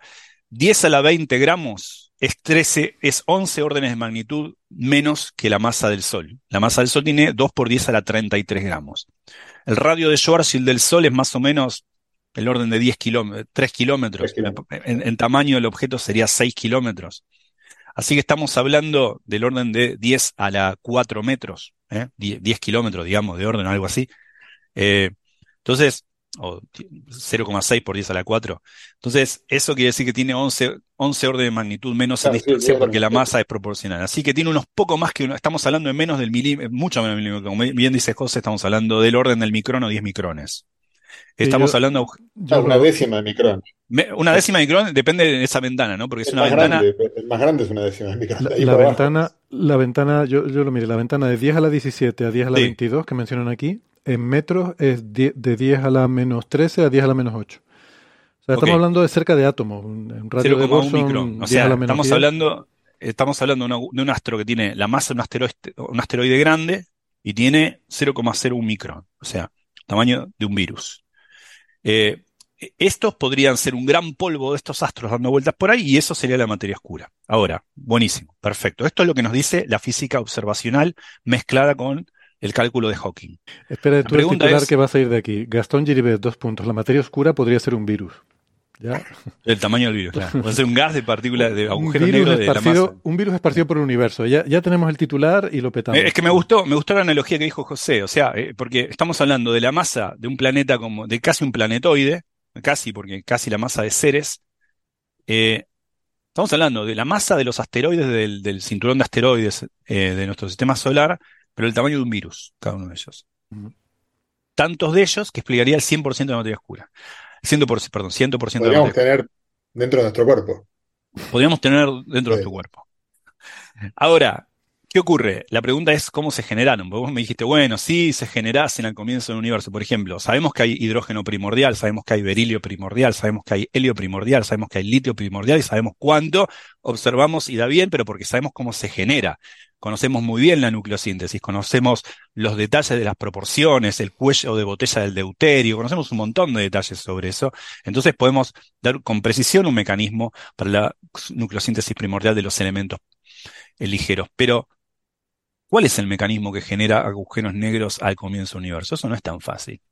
En realidad no es difícil generar un mecanismo, inventarse un mecanismo, porque básicamente nosotros, sabemos que el universo al comienzo tuvo pequeñas rugosidades, diferentes inhomogeneidades en su fluctuación. Bien podría ser que en esos pozos de potencial hubiesen sido lo suficientemente profundos como para acumular mucha materia y que generase sobredensidad y se formasen agujeros negros en el universo temprano. El problema es que si es así, hay que tener cuidado porque es muy difícil explicar por qué se hubiesen formado solo en esas ventanas de masas. Y no más, no en más ventanas, no en menos ventanas. De hecho, es muy difícil explicar, no que se formen agujeros negros al comienzo del universo, sino que lo hagan en una ventana muy angosta. Ojo, que angosta significan varios órdenes de magnitud. Estamos hablando de 10 a la 17 gramos a 10 a la 22 gramos. Esos son, son, o sea, son cinco órdenes de magnitud. Pero aún es angosta. ¿Por qué no de 10 a la 24 gramos? ¿Por qué no hay agujeros negros de la masa de la Luna, por ejemplo? Los veríamos porque tendrían una temperatura de 2,7 Kelvin. ¿Por qué no hay agujeros negros de menor masa y se hubiesen evaporado mucho y eso hubiese explotado, hubiese eh, estropeado lo que sabemos de nucleosíntesis? A pesar de que ya no estén acá, hubiesen hecho algo en nuestro pasado. Entonces, ¿cómo generar? Lo difícil, lo, que es un, desafío es generar, en, venir con un mecanismo natural para formar agujeros negros primordiales a comienzo del universo, pero que tengan una, ventana muy angosta, muy eh, no sé cómo, angosta está bien. Sí, había una palabra que decimos estrecha normalmente en España. Estrecha, una, ventana muy estrecha en el espectro de masas. Esto es lo que se llama monocromático el espectro monocromático. Es una forma de hablar. Significa, monocromático sería en el espectro de frecuencias tener una sola frecuencia, un solo color. Acá es en el espectro de masas tener un, solo valor de masas. O más, o, más, algo muy picudo en el, perdón los chilenos, en el, en el, en el espectro de masas. ¿eh? Una, una, una, campana gaussiana muy, muy angosta, muy, muy estrecha en el espectro de masas. Con el tiempo el universo fue evolucionando y eso se va anchando un poco y hoy en día sería este rango entre 10 a la 17 gramos y 10 a la 22 gramos de los agujeros negros por ahí.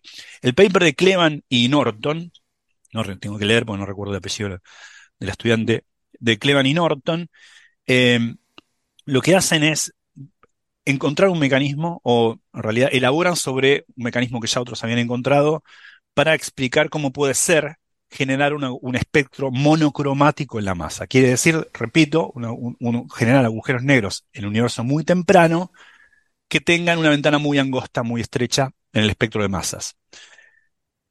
Bueno, el mecanismo es el siguiente. Es, eh, es durante la época de inflación, recordemos que es la época de inflación, al comienzo del universo, en las primeras fracciones de segundo, el universo, creemos, es la única forma, si no entendemos esto, hay muchas cosas que no entenderíamos, es la, hipótesis más homologada en cosmología, pero nunca, no tenemos evidencia observacional de que haya sido así, pero creemos fuertemente de que hubo una etapa en el universo que se llamó de inflación cósmica donde el universo no solamente se expandía como se expande, sino que se expandió aceleradamente y duplicó su tamaño 60 veces en fracciones indecibles de, segundo.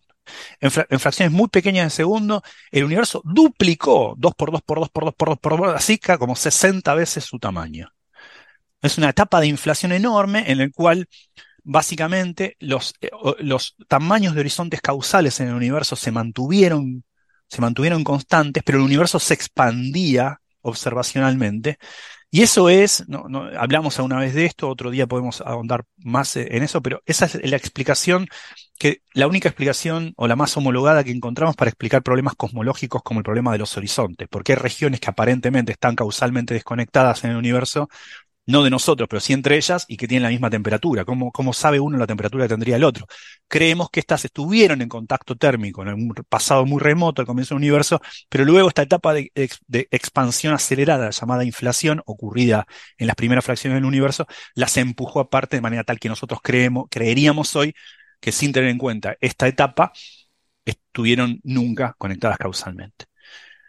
Ahora, en el medio de inflación, en el medio de este proceso de duplicación de su propio tamaño durante eh, en 60 veces, 2 por 2 por 2 por 2, 60, 2 a la 60, grosso modo, eh, en una fracción muy, muy pequeña de segundo, en el medio de ese proceso, se pudieron haber generado lo que se conocen como burbujas de falso vacío. ¿Qué quiere decir esto? Los campos toman diferentes valores de expectación. Por ejemplo, el, valor de expectación de un campo como el de Higgs es el que te dice la masa de las partículas a las que se acopla con los acoplamientos de Yukawa, de los que hablaba José antes cuando hablaba del paper de, Luis. Eh, ese es un ejemplo los, los diferentes campos toman diferentes valores. En diferentes dominios del universo, los campos toman diferentes valores. Y por efectos cuánticos, más precisamente efectos no perturbativos, grosso modo un efecto túnel, pero en teoría cuántica de campos, un campo puede tomar de un valor y en otra región del espacio tomar otros.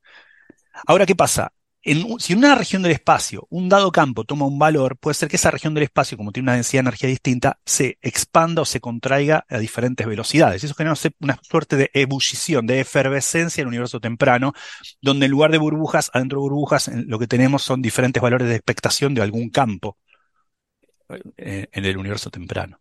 Entonces, esto genera burbujas y esas burbujas se expanden en el medio de inflación a velocidades eh, enormes, de manera exponencial, y luego, luego cuando el universo se va calmando, cuando inflación, todavía en inflación, pero está llegando al final de esta etapa inflacionaria, estas burbujas colapsan sobre sí mismas a gran, en gran energía y forman agujeros negros por su propia energía de colapso. Eso está bien, es un, es, un mecanismo conocido, o sea que en el universo temprano, en el medio de la etapa de inflación exponencial, se generan burbujas de falso vacío que se expanden y luego colapsan y en ese, en ese violento colapsar forman un agujero negro.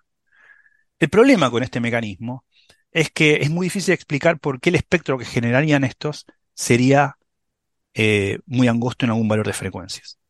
De hecho, es, casi un problema caótico porque pequeñas variaciones en qué momento dentro de inflación, pero en qué momento de inflación se dio este nuclear de burbujas, cambia totalmente eh, todos los parámetros de la masa de los agujeros negros. Se suele decir eso el espectro de masas depende de manera exponencial de las condiciones iniciales de en qué momento ocurrió inflación. Es decir, inflación es una etapa muy, muy breve, pero donde el universo duplica su tamaño 60 veces, dos veces, por dos, multiplica por dos 60 veces. Ahora, en ese, en ese, en ese, en ese rango de inflación, ¿en qué momento se nuclean estas burbujas y que luego colapsan y forman agujeros negros? Una pequeña variación de en qué momento eso ocurrió genera una gran variación en el espectro. Es un, es un proceso muy inestable, muy, entonces esto te lleva a problemas de naturalidad. ¿Por qué sigue siendo este el parámetro de masa que tenemos hoy y no otro? Ahora, lo que encuentran Norton y, y en esto es que a esa sensibilidad exponencial con entre el momento preciso en el que se da la nucleación de burbujas en inflación y el espectro de masas que resulta de ello, se le, hay un efecto que lo contrarresta. Y ese efecto que lo contrarresta es básicamente eh, que no es en algunos modelos de inflación, que hay algunas hipótesis que hacen sobre estos modelos, pero en algunos modelos que bastante naturales de inflación, la nucleación de burbujas se da en un momento muy particular. Digamos, es selectivo el momento donde se la nucleación de burbujas. Si la nucleación de burbujas sea en la mitad de inflación, entonces en efecto ellos muestran que da origen a un espectro de masas casi monocromático, que con el tiempo se va ampliando y que hoy devendría justamente en una ventana de masas entre 10 a la 17 gramos y 10 a la 22 gramos. Yo no, hay que entender esto no como que uno frena Clevan en el pasillo, de hecho a mí me lo crucé, y le pregunta, che, entonces vos decís que la materia oscura son todos agujeros. No, no, te estoy diciendo, estoy mostrando que dentro de un paradigma bien homologado de, cosmológico, de inflación, donde la nucleación de burbujas ocurre en la mitad de inflación, eh, no quiero decir sin fine tuning, porque todos los modelos inflacionarios, si uno los mira, el fine tuning entra por la ventana de alguna manera con las condiciones iniciales, pero digo, con, un, con modelos bastante naturales, uno puede dar un mecanismo en el cual se forman agujeros negros en la ventana que hoy necesitaríamos que de masas que tuviesen para explicar el 100% de la materia oscura. Es solamente mostrar que esto no es del todo descabellado.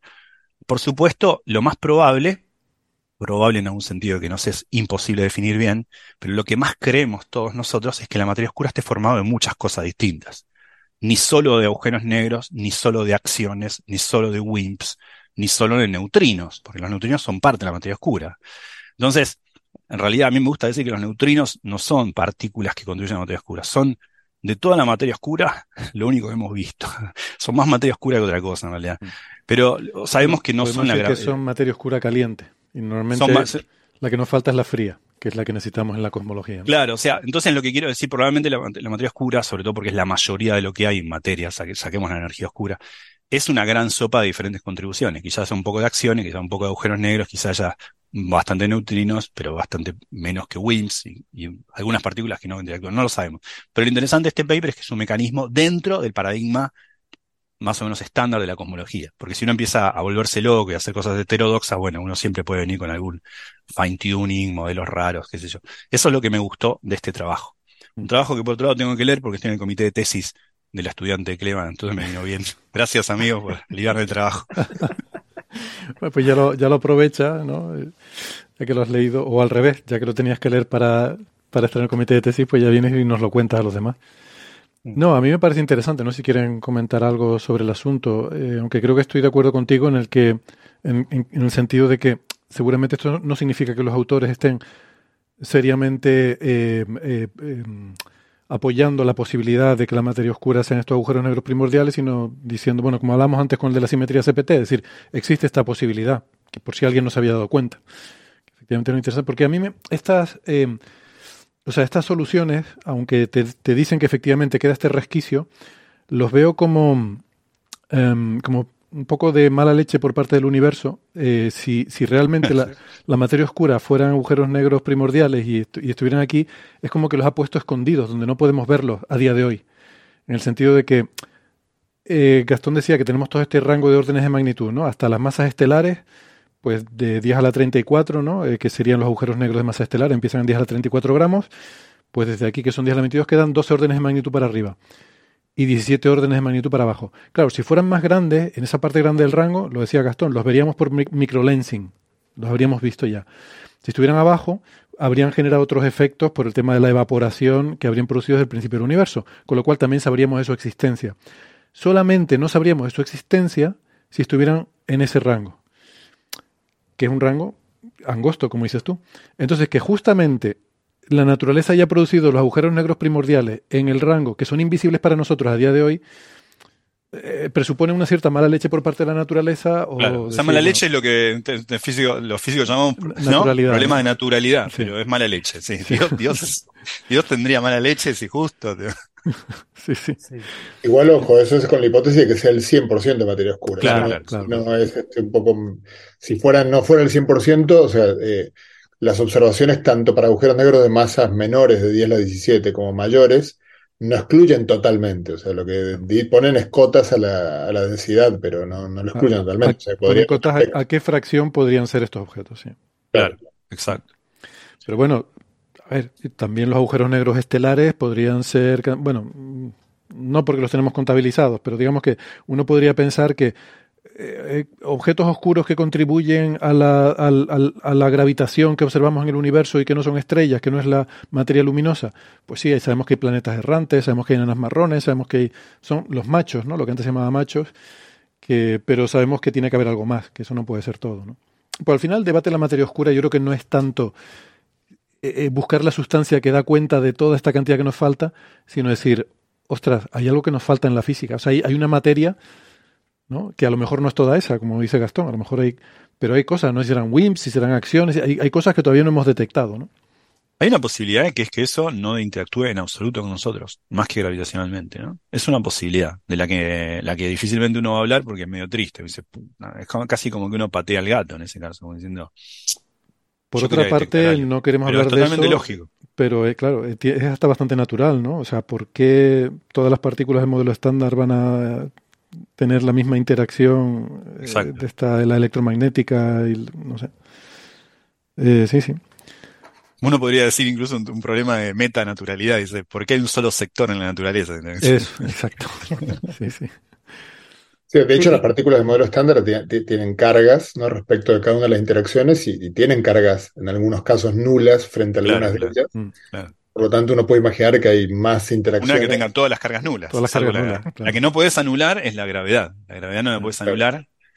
Eh, porque bueno, ahí ya se vuelve intelequia, ¿no? si algo no interactúa ni siquiera con la gravedad, bueno, el sexo de los ángeles, digamos. Sí, es el, dragón de Sagan, ¿no? Me, da igual. si, existe eso, me da igual que, que eh, creo que Francis quería decir algo.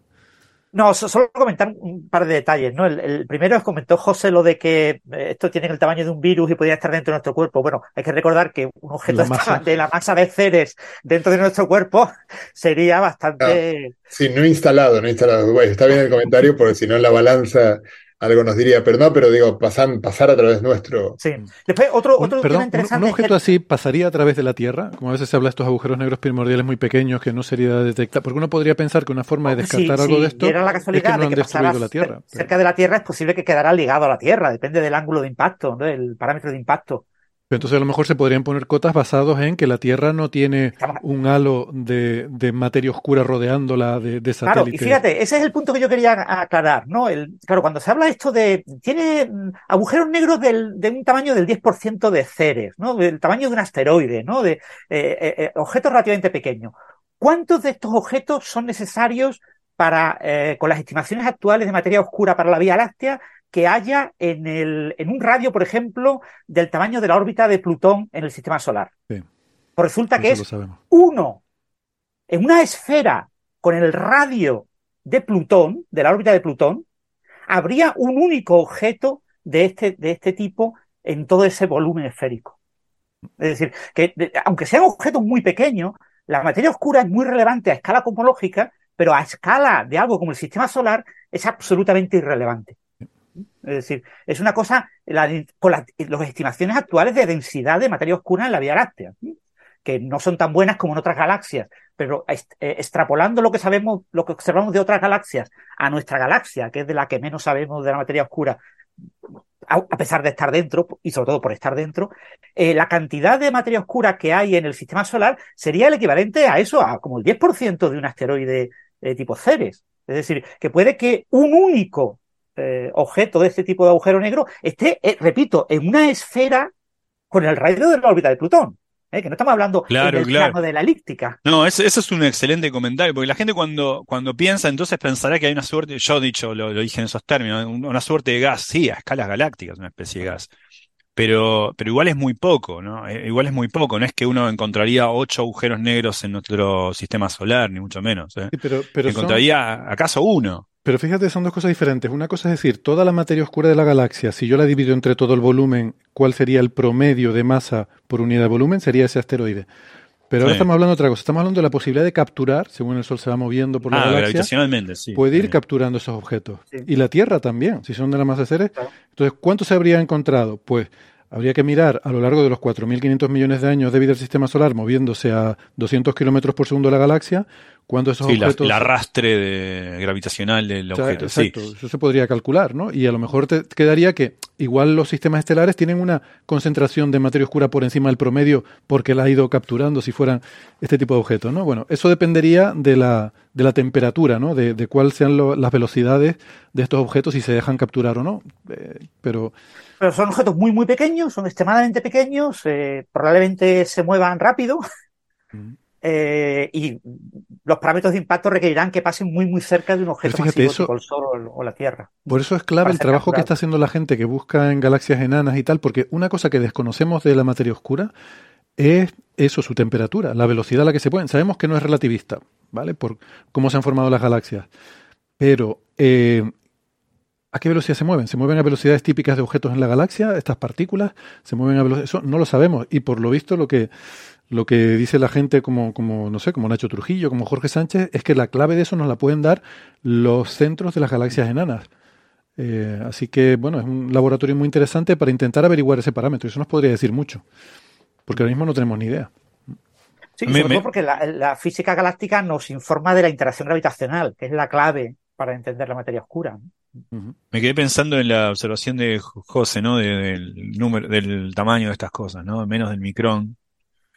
Eh, y relacionándolo con lo que contó antes Eloy, ¿no? De que los pequeños asteroides tienen, tienen el tamaño de unos 10 micrones, o algo, ¿no? ¿Cuánto dijo? No, 100 micrones, o algo por el estilo, Sí, ¿no? de- Vamos a- hoy, hoy es un día de, de astros miniatura. eh, Microestrellas.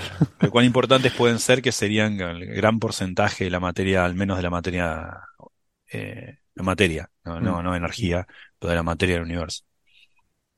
Muy bien. ¿Algo más? Mm, si no, José, no sé si te despedimos ya o de todas formas nos Eh, queda un ratito sí. tampoco, sí. Vale. Sí, Pues ser. gracias por haber participado. Que Gracias a ustedes y ha sido un gusto nada, escuchar tus explicaciones. Me, ha- me ha quedado muy clarito lo de la simetría CPT y es un tema muy bonito. Así Sí, gracias por traer eso. Gracias, gracias a ustedes como siempre. Un abrazo Abrazo, fuerte José. Un nos abrazo. vemos. Un abrazo. Chao.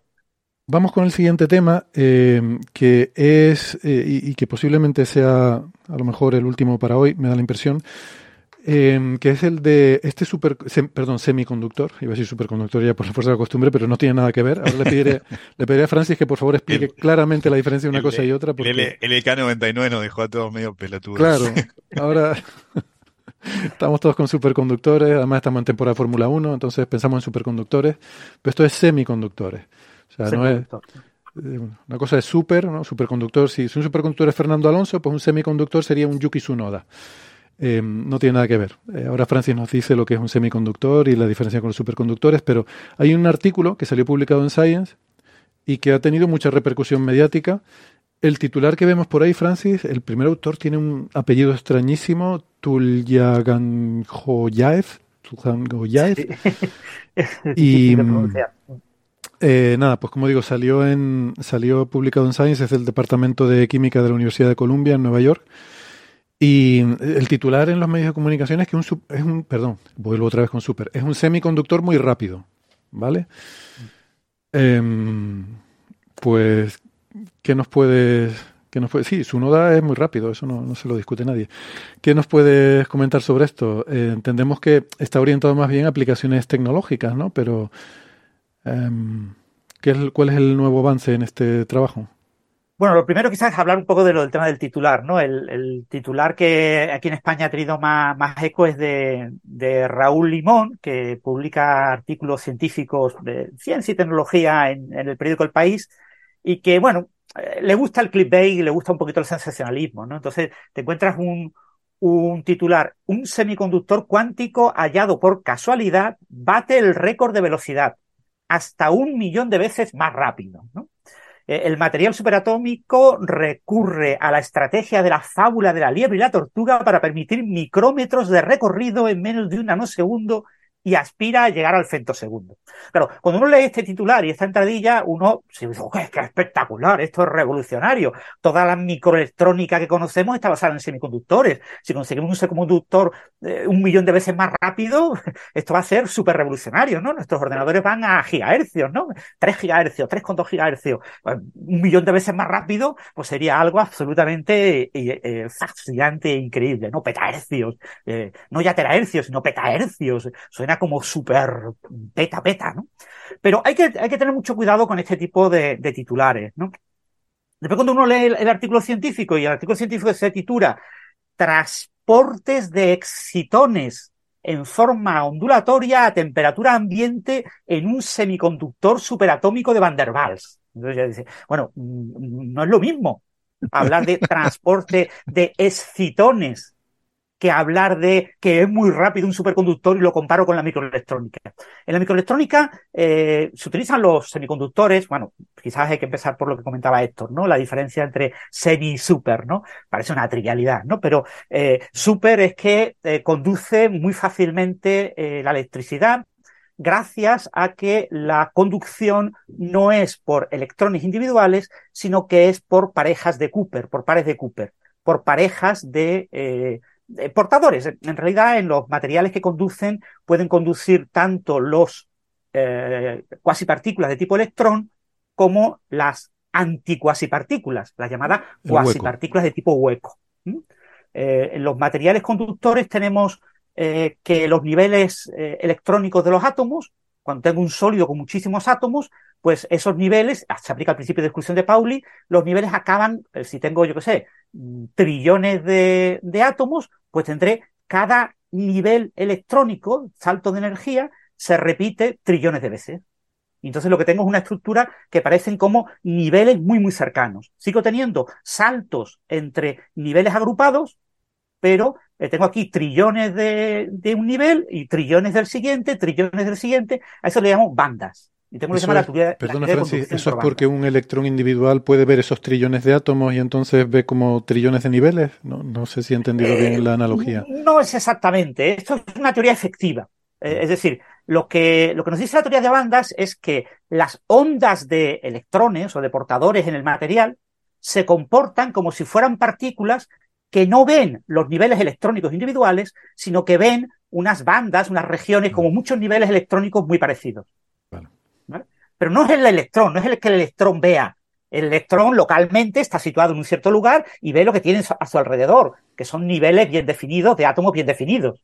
Mm. Eh, eh, no, aquí estamos hablando de ondas. Esto, estas ondas son como la onda mexicana en los estadios de fútbol. O sea, tengo, las personas se levantan y se bajan en su asiento, y sin embargo, cuando la cámara de vídeo de la televisión ve al público, lo que ve es una onda de público que se va moviendo. Pues en, los materiales la conducción viene a ser como ese tipo de ondas. Los electrones están bastante localizados, realmente no, se mueven, no van pegando saltitos y se van moviendo. Las personas en la ola mexicana no van saltando los asientos de las personas, sino que solamente hacen un movimiento eh, vertical, un movimiento muy localizado. ¿no? Sin embargo, hay una onda de movimiento eh, en el estadio. Pues algo parecido a lo que ocurre con la conducción. Entonces, esas ondas, esas cuasi partículas de tipo electrón y de tipo hueco, que se mueven en el material, ven un material formado, en lugar de tener por eh, eh, niveles electrónicos, niveles de energía perfectamente monocromáticos, perfectamente individuales, lo que ven son como bandas, son como regiones en la energía en las que puede moverse y hay huecos entre esas regiones de energía y, hay saltos, hay bandas prohibidas. Entonces, en el material lo que tenemos es mm, todos los electrones que ocupan todas esas bandas, todas las bandas, digamos, que están ocupadas, eso genera lo que se llama la última banda, es la banda de valencia, ¿eh? que está rellena, digamos, de electrones. Y después hay una banda eh, arriba que está vacía, una banda que está eh, o parcialmente llena o completamente vacía. Y esa banda es la banda de conducción. Si la banda de conducción y la banda de valencia intersectan, es decir, si hay electrones que están de manera simultánea en la banda de valencia y la de conducción, pues tenemos un metal es un material en el que incluso a temperatura cero, en el cero absoluto de temperaturas, eh, los electrones se pueden mover porque eh, están, eh, digamos, tienen la energía que corresponde a estar en la banda de valencia o a estar en la banda de conducción. Luego conducen, de manera natural, los electrones se, mueven sin mm, necesitar ningún tipo de esfuerzo. ¿no? Eso es el comportamiento de un metal, ¿eh? que conduce incluso a temperatura cero. Pero, ¿qué pasa eh, en materiales aislantes? El diamante, por ejemplo, es un aislante muy bueno, en cualquier aislante. Lo que tenemos es un salto de banda, esos niveles electrónicos que están saltando, pues la banda de valencia y la banda de conducción eh, tienen un gap, tienen un salto. Hay un hueco de varios electronvoltios y eso solamente los electrones que tengan o, o, los huecos, repito que son cuasipartículas, esas cuasipartículas con suficiente energía pueden pegar el salto a la banda de conducción y conducir. Entonces es muy improbable. y por eso, ¿verdad? Cuando eh, cualquier aislante, si tú le aplicas un voltaje suficientemente fuerte, acaba eh, con esa, lo que se llama esa rotura dieléctrica, ¿no? Acaba volviéndose conductor, ¿no? Hasta el aire, por ejemplo, puedes conducir los rayos eh, es romper, digamos, es crear una diferencia potencial suficientemente alta para que saltes esa barrera y puedas eh, moverte eh, e ionizar el propio aire, ¿no? Y eso lo puedes hacer cualquier aislante, ¿no? Lo que pasa es que, claro, normalmente los electrones en un material tienen energías cinéticas que dependen de su temperatura y entonces a temperatura ambiente pues en un aislante los electrones no son capaces de manera espontánea de saltar a la banda de conducción. La probabilidad de que eso ocurra es muy baja y por lo tanto no ocurre de manera efectiva.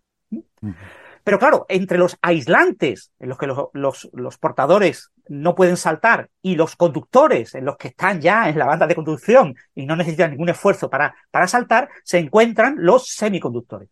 Los semiconductores son materiales en los que este salto de banda es pequeño, ¿eh? pequeño pues del orden de eh, un electronvoltio. ¿eh? En lugar de ser del orden de 8 electronvoltios que puede ser en el diamante, pues que sean pues del orden de 0,8 electronvoltios, 1,4 electronvoltios, 1,6 electronvoltios, esos son semiconductores. Los diferentes semiconductores tienen diferentes saltos.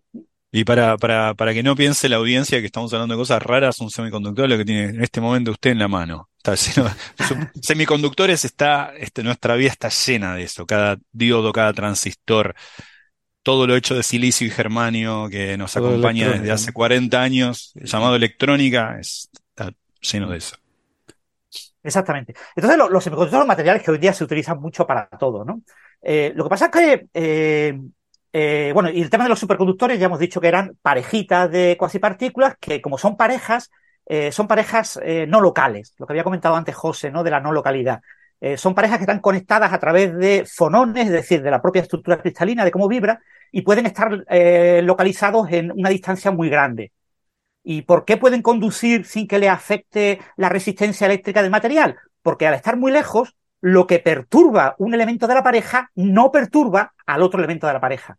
Entonces la pareja se salva porque está, está en un estado cuántico común, de tal manera que para poder destruir la pareja tengo que actuar simultáneamente en ambos miembros de la pareja pero ambos miembros de la pareja están separados una gran distancia. La longitud de London pueden ser nanómetros, 10 nanómetros, 20 nanómetros, que es una barbaridad, ¿eh? Una barbaridad para, para una parejita de, de cuasipartículas tipo electrón. Son distancias, un átomo tiene eh, 0,2 nanómetros, es estamos hablando de distancias 400 veces eh, del orden de eso, de cientos de átomos de distancia la distancia entre esos dos electrones. Por lo tanto, el estado es muy robusto, es un estado cuántico a muy baja temperatura, el estado superconductor, y es muy robusto porque tengo que perturbar ambos de manera simultánea. Si perturbo uno y no el otro, pues el estado se salva. Y por eso el estado conduce prácticamente como si la estructura cristalina no existiera. Bueno, los superconductores, los semiconductores, perdón, los semiconductores, que es el tema del que estamos hablando, eh, eh, dominan toda la industria eh, microelectrónica, como acaba de comentar Gastón, ¿no?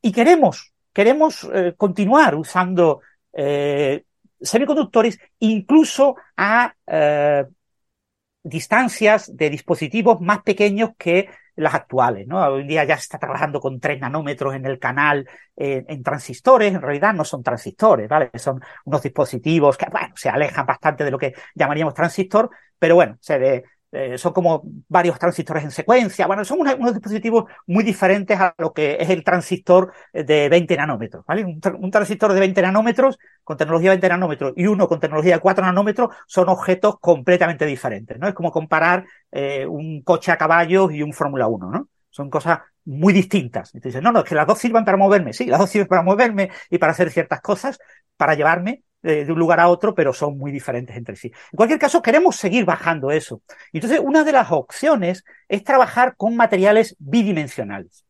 Materiales bidimensionales son materiales, eh, digamos, de un grosor tan pequeño como un átomo o dos átomos, y que forman como planos. Claro, utilizando materiales eh, planos eh, se pueden desarrollar semiconductores, pero eh, los semiconductores normalmente te piden a gritos para que la, el salto de banda sea bueno y sea suficientemente grande, pero también suficientemente pequeño. Es decir, hay un, juego es que esté alrededor de un electronvoltio.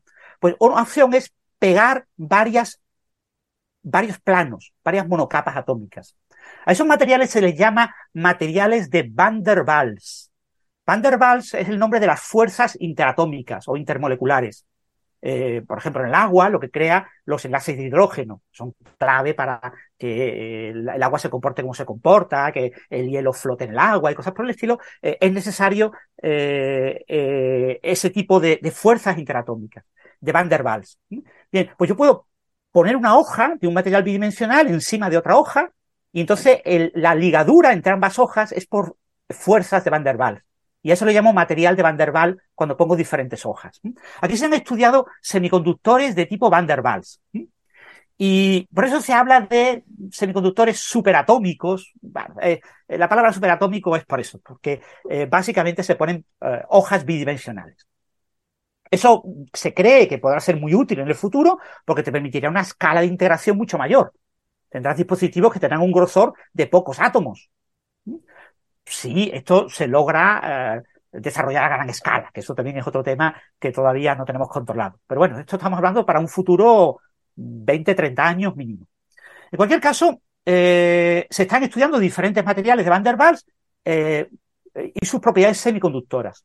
Y lo que pasa con este tipo de materiales, es que lo, lo típico en este tipo de materiales es que aparezcan estados de conducción, que pueden ser estos electrones y estos huecos, que se mueven en el material eh, claro, el material es básicamente bidimensional, son como hojas bidimensionales, el material, esos, eh, esas cuasi partículas se mueven, en lugar de moverse sobre un sólido tridimensional, sobre un objeto bidimensional. Y eso cambia, cambiar de 3D a 2D, cambia mucho las propiedades de transporte, conducción, y aparecen eh, estructuras de bandas un poquito más complicadas de las que son típicas de los materiales tridimensionales, ¿no? Con lo que aquí tengo bandas, por ejemplo, que cruzan, hay muchos efectos de borde, eh, eh, el hecho de que haya diferentes hojas superpone las estructuras de bandas de cada hoja y aparecen una serie de fenómenos que complican el uso de este tipo de materiales como buenos semiconductores.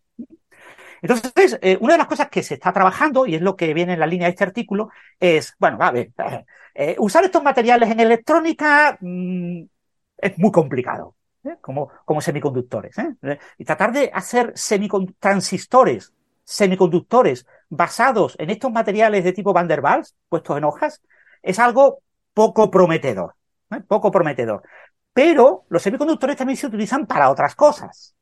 Por ejemplo, para placas fotovoltaicas, que es algo que también da mucho dinero. En las placas fotovoltaicas yo utilizo semiconductores en los que los portadores, electrones y huecos, se emparejan. Forman lo que se llama un excitón. Y lo que hace la luz eh, del Sol que incide sobre la placa es incidir sobre estos estados de tipo excitón y fisionarlos, los rompe. Rompe el excitón y me genera portadores de carga que se mueven y generan electricidad. Yo tengo una placa, una célula fotovoltaica. Convierto luz en electricidad gracias a usar excitones. este es un artículo que recordar el título decía eh, transporte de excitones ¿eh? Eh, a temperatura ambiente. Es decir, es un artículo de un material que va a tener aplicaciones no en microelectrónica, a pesar de lo que dice Limón en el país. ¿eh? Limón en el país habla solamente de, como si esto solo tuviera aplicaciones en electrónica. Menciona los excitones, pero se olvida de que los excitones en electrónica no tienen ningún tipo de utilidad. Transistores de excitones, pues no. Vamos a ver, eso se puede, hay concepciones teóricas, pero no tiene sentido, ¿vale? No tiene sentido. Pero sí tiene sentido en el, en el tema de placas solares, ¿no?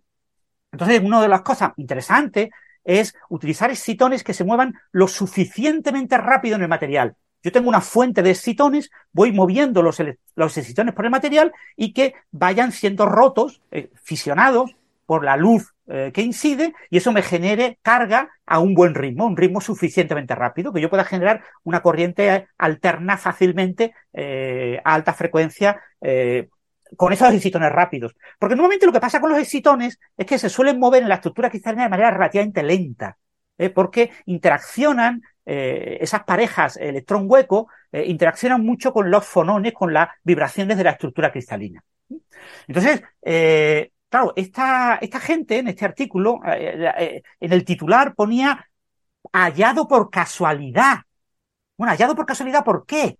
Porque esta gente en este artículo en Science lo que quería era estudiar el comportamiento de los excitones en un material de Van der Waals muy concreto, muy curioso, con un nombre súper exótico y, y que bueno, el, el, el, la, fórmula química es eh, renio 6, eh, selenio, 8, cloro 2, ¿no? Es un dicloruro octaseleniuro de hexarrenio. Pero bueno, eh, un material que forma capas más o menos bidimensionales y que puedo colocar en diferentes capitas. Y querían estudiar en este material ver los excitones, querían ver el transporte de excitones. Y querían ver el transporte de excitones con una técnica, que es una técnica muy curiosa, que es una técnica de eh, eh, estroboscopía, pero eh, con microscopía electrónica. Es un microscopio electrónico estroboscópico ultra rápido. Es, acordaros lo que es la estroboscopia. Yo enciendo y apago rápidamente una bombilla y yo estoy en la discoteca, enciendo y apago rápidamente la bombilla y yo veo a las personas como moverse como en fotogramas quietos, ¿no?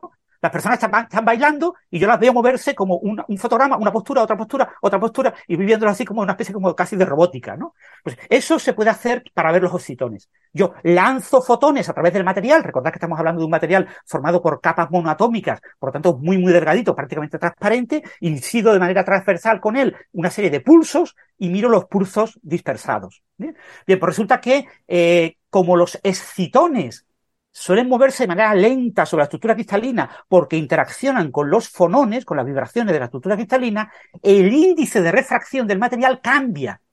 Y es como si el, el, excitón fuera cambiando localmente por donde se encuentra el índice de refracción, con lo que yo lanzo fotones, eh, pulsos eh, ópticos para hacer la parte estroboscópica, miro cómo atraviesan el material y, y cómo salen esos eh, fotones de esos pulsos, mejor dicho, pulsos ópticos, eh, depende del índice de refracción del material, que cambia con el paso del excitón. Con lo que yo puedo fotografiar, tener imágenes eh, estáticas de dónde se encuentran los excitones. Y puedo hacer un movimiento, puedo ver una película de cómo se mueve el excitón por el material y puedo calcular la velocidad del excitón. Entonces, ellos esperaban hacer esto con este material. Y ¿Cuál fue su sorpresa? Ahí está la casualidad del título del artículo de Limón, que estos excitones se mueven más rápido de lo esperado. Más rápido de lo esperado es muchísimo más rápido de lo esperado. Entonces, ¿cómo es posible? Pues que es que no son excitones. No estamos viendo excitones. Estamos viendo una cuasipartícula que es un excitón polarón.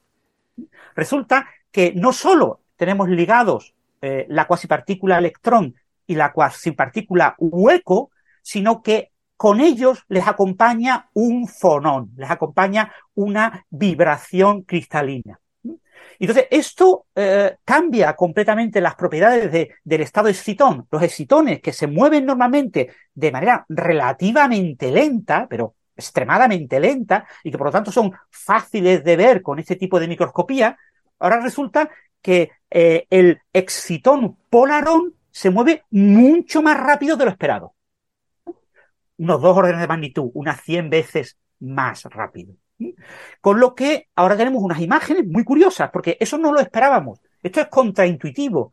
Lo que uno espera es que, claro, el excitón polarón, como tiene tres cosas, pues tiene, entre comillas, su masa efectiva es mayor, con lo que es un objeto más pesado y uno espera que un objeto más pesado se mueva más despacio. Y sin embargo, no. Lo que ocurre es que gracias a tener ya una componente fonónica, su interacción con los fonones se ve modificada y es más débil, Con lo que el excitón polarón es un excitón polarón acústico, es decir, eh, la frecuencia es baja, los eh, polarones pueden ser acústicos o ópticos, eh, de baja frecuencia o de alta frecuencia, pues este es de acústico, de baja frecuencia, pues este polarón interacciona menos, ayuda a que la parejita, a, que el excitón interaccione menos con el resto de los fotones. Se están moviendo como en un fotón, imagínate un, un mar de agua en el que tú, cuando tienes que nadar, tienes que ir rompiendo el agua para moverte, pero estás dentro de una burbuja de agua y se mueve la burbuja de agua. Y entonces la burbuja de agua, como está dentro del agua, le es más fácil porque no tiene que ir rompiendo con tu movimiento de brazos eh, el agua para nadar. Eh, una metáfora muy exagerada, pero es un poco la idea. Entonces, lo que han observado es que estos estados de tipo excitón polarón acústico se propagan a una velocidad pues, del orden de 100 veces más rápida de lo que se esperaba. Entonces, lo que ellos plantean es que esto es una sorpresa. Esto es muy diferente a lo que se había visto en otros semiconductores de, Van der Waals, eh, que son materiales que en general los, los excitones se mueven muy despacio. ¿eh? Eh, por supuesto, estamos hablando de que se mueven mucho más despacio que en el silicio. Este, en este nuevo material, en este renio, selenio, cloro, en este material semiconductor se mueven como el doble de rápido que en el silicio, los excitones. ¿Vale? Siempre hablemos de excitones. No estamos hablando de portadores, no estamos hablando de electrones, huecos, etcétera. Estamos hablando de excitones. Con lo que es un material que a priori eh, podría ser útil para placas solares. Y en placas solares yo podría utilizar este material por supuesto, si pudiera fabricar placas solares con este tipo de material. Esto es un estudio de investigación básica, ¿eh? todavía estamos muy lejos de posibles aplicaciones. Entonces, lo que se ha visto es que es bastante más rápido y de pasada, así como el que no quiere la cosa, al final del artículo, los autores comentan, bueno, nosotros hemos hablado como dos órdenes de magnitud, pero es que claro, que nuestra técnica no puede ir más rápido. Nuestra técnica estroboscópica no puede ir más rápido. Quizás estos excitones se muevan aún más rápido y quizás logremos en un futuro con este material o con otro material inspirado en este, eh, lograr que se eh, llegue hasta, en teoría, mm, parece que no hay ninguna restricción teórica eh, que lo limite, hasta seis órdenes de magnitud, hasta un millón de veces más rápido. Pero claro, eso es un futurible. O sea, lo que aparece en el titular de Limón, como se ha logrado un millón de veces más rápido. No, perdone. No, se pretende en un futuro, si todo, si la casualidad que ha habido y la suerte le sigue acompañando durante décadas, que se llegue a ese tipo de velocidades tan altas. En cualquier caso, la aplicación fundamental es fotovoltaica, es un trabajo muy interesante porque es un trabajo novedoso eh, por la técnica de visualización aplicada a este caso, que ha habido que llevarla un poco al extremo porque esta técnica se pensaba para movimientos relativamente lentos y se ha visto que se mueven más rápido de la cuenta. Y después faltan artículos teóricos que expliquen exactamente los detalles de por qué el excitón polarón acústico logra eh, este incremento de velocidad que en principio mm, es bastante, bastante relevante. ¿no? Entonces, normalmente los excitones en el material se mueven eh, durante tiempos muy cortos, en distancias muy cortos, del orden de nanómetros, y se mueven durante tiempos del orden de femtosegundos, y estos excitones eh, con programa acústico han logrado moverse en eh, del orden de micrómetro, del orden de, de, pocos micrómetros, y durante nanosegundos. O sea, en lugar de nanómetro femtosegundo, lo han logrado en micrómetro nanosegundo. Lo que, porque son un factor como de mil y sugiere que eh, esto es un comportamiento balístico de los excitones, que es la primera vez que se observa en un semiconductor. Por lo tanto, desde el punto de vista de ciencia básica, es un artículo muy interesante, pero que ningún oyente se lleve a engaño. Eh, aplicaciones prácticas de esto en microelectrónica, yo no concibo ninguna en los próximos 50 años. Pero obviamente podemos estar completamente equivocados y se ha propuesto la idea de los transistores de excitones, pero yo lo veo como muy exótico para, para que eso se haga en, en, pocas décadas. Y quizás en, en, temas de fotovoltaica pueda tener aplicaciones, pero ya os digo, siempre y cuando todo esto se mantenga de manera robusta, se, se estamos viendo en estas imágenes eh, excitones individuales. Hay que ver qué pasa con eh, grandes eh, gases de excitones, o sea, tener muchísimos excitones, porque aquí el microscopio excita el, estado de tipo excitón polarón y observa cómo se mueve. estamos excitando de uno en uno, pero en un material real, para aplicaciones fotovoltaicas, por ejemplo, yo necesito un mecanismo que me excite trillones de excitones eh, para que los fotones de manera efectiva me generen una buena corriente eléctrica. ¿Qué pasa con todo eso? ¿Seguirán moviéndose a velocidades grandes o no? ¿Cómo serán las interacciones entre excitones? Todo eso es un campo que está por explorar y que está todavía verde, verde, verde. Esto se acaba de, publicar ahora, hace nada, eh, hace, la semana pasada o algo así. Pero bueno, es un tema, un artículo muy interesante porque nos muestra un comportamiento de, los excitones que hasta ahora no habíamos visto, que es un comportamiento balístico cuando se acoplan a un polarón y que requiere futuros análisis teóricos, mm. más estudios experimentales y requiere pues 15, 20 años de investigación básica para que se pueda empezar a hablar de aplicar esto a algo útil para nuestros oyentes. Mm. Que si se llega a poder hablar de eso, llegará pues dentro de 30 o 40 años. Una cosa que he visto por ahí, Francis, en los resúmenes de este artículo es que eh, se habla de que, eh, de que tienen menos de ese scattering, ¿no? Esa dispersión de... De hecho, aparece en el abstract que em, una cuasipartícula electrónica escudada de scattering de fonones em, haciendo alusión a que este scattering de fonones es una forma de que se disipa la energía en forma de calor, básicamente. Entonces, el, tener eso reducido hace que, que, no disipes, o sea, que se mantiene más la energía y no disipas tanto calor.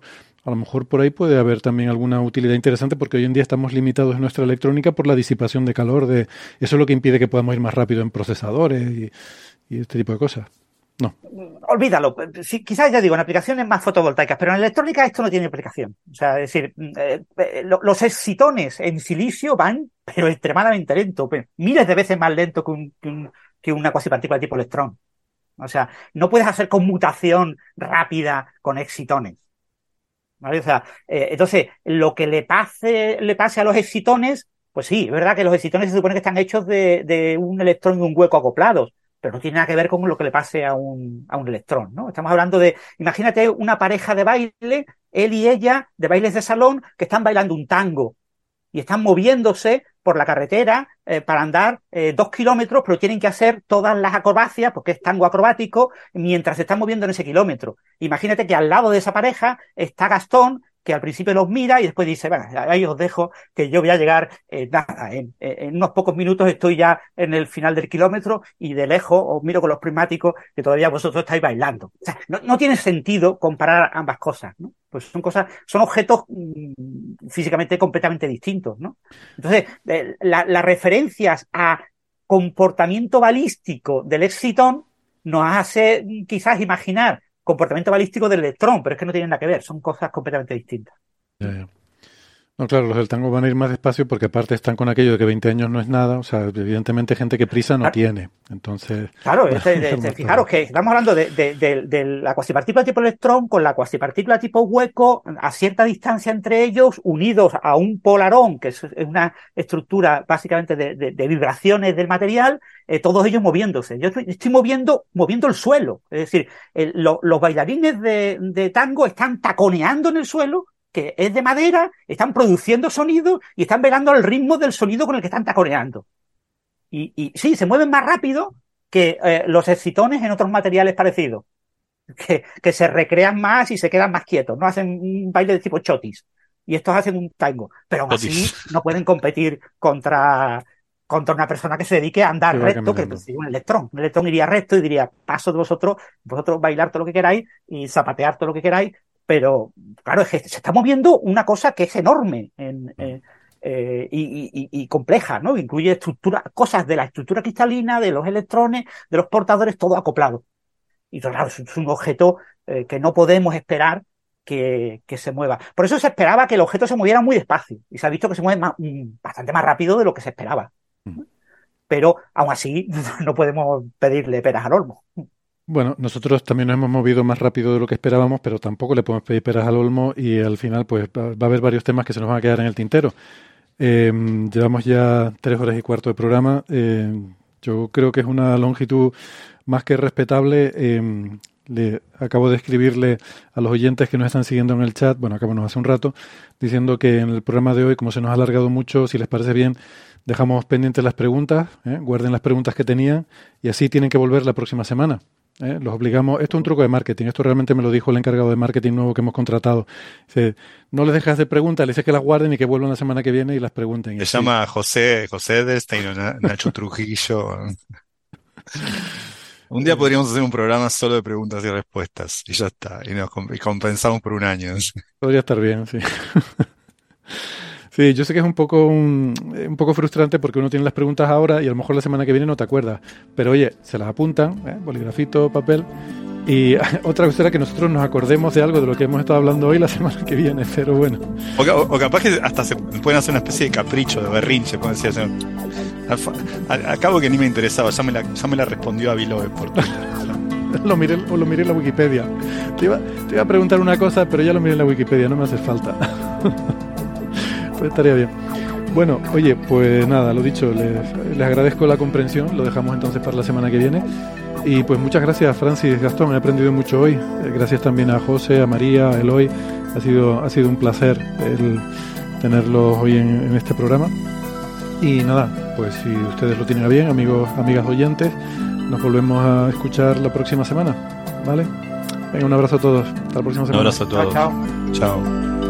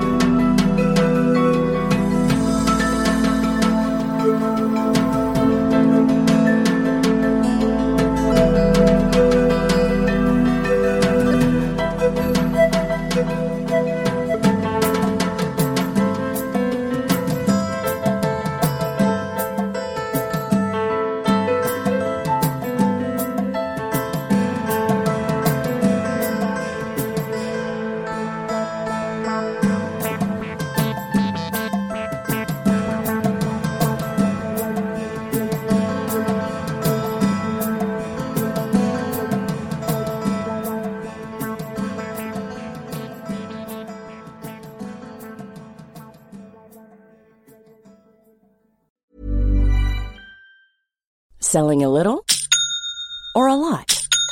Shopify helps you do your thing however you cha-ching. Shopify is the global commerce platform that helps you sell at every stage of your business. From the launch your online shop stage to the first real life store stage, all the way to the did we just hit a million orders stage. Shopify is there to help you grow. Shopify helps you turn browsers into buyers with the internet's best converting checkout. 36% better on average compared to other leading commerce platforms because businesses that grow grow with Shopify. Get a $1 per month trial period at shopify.com/work. shopify.com/work.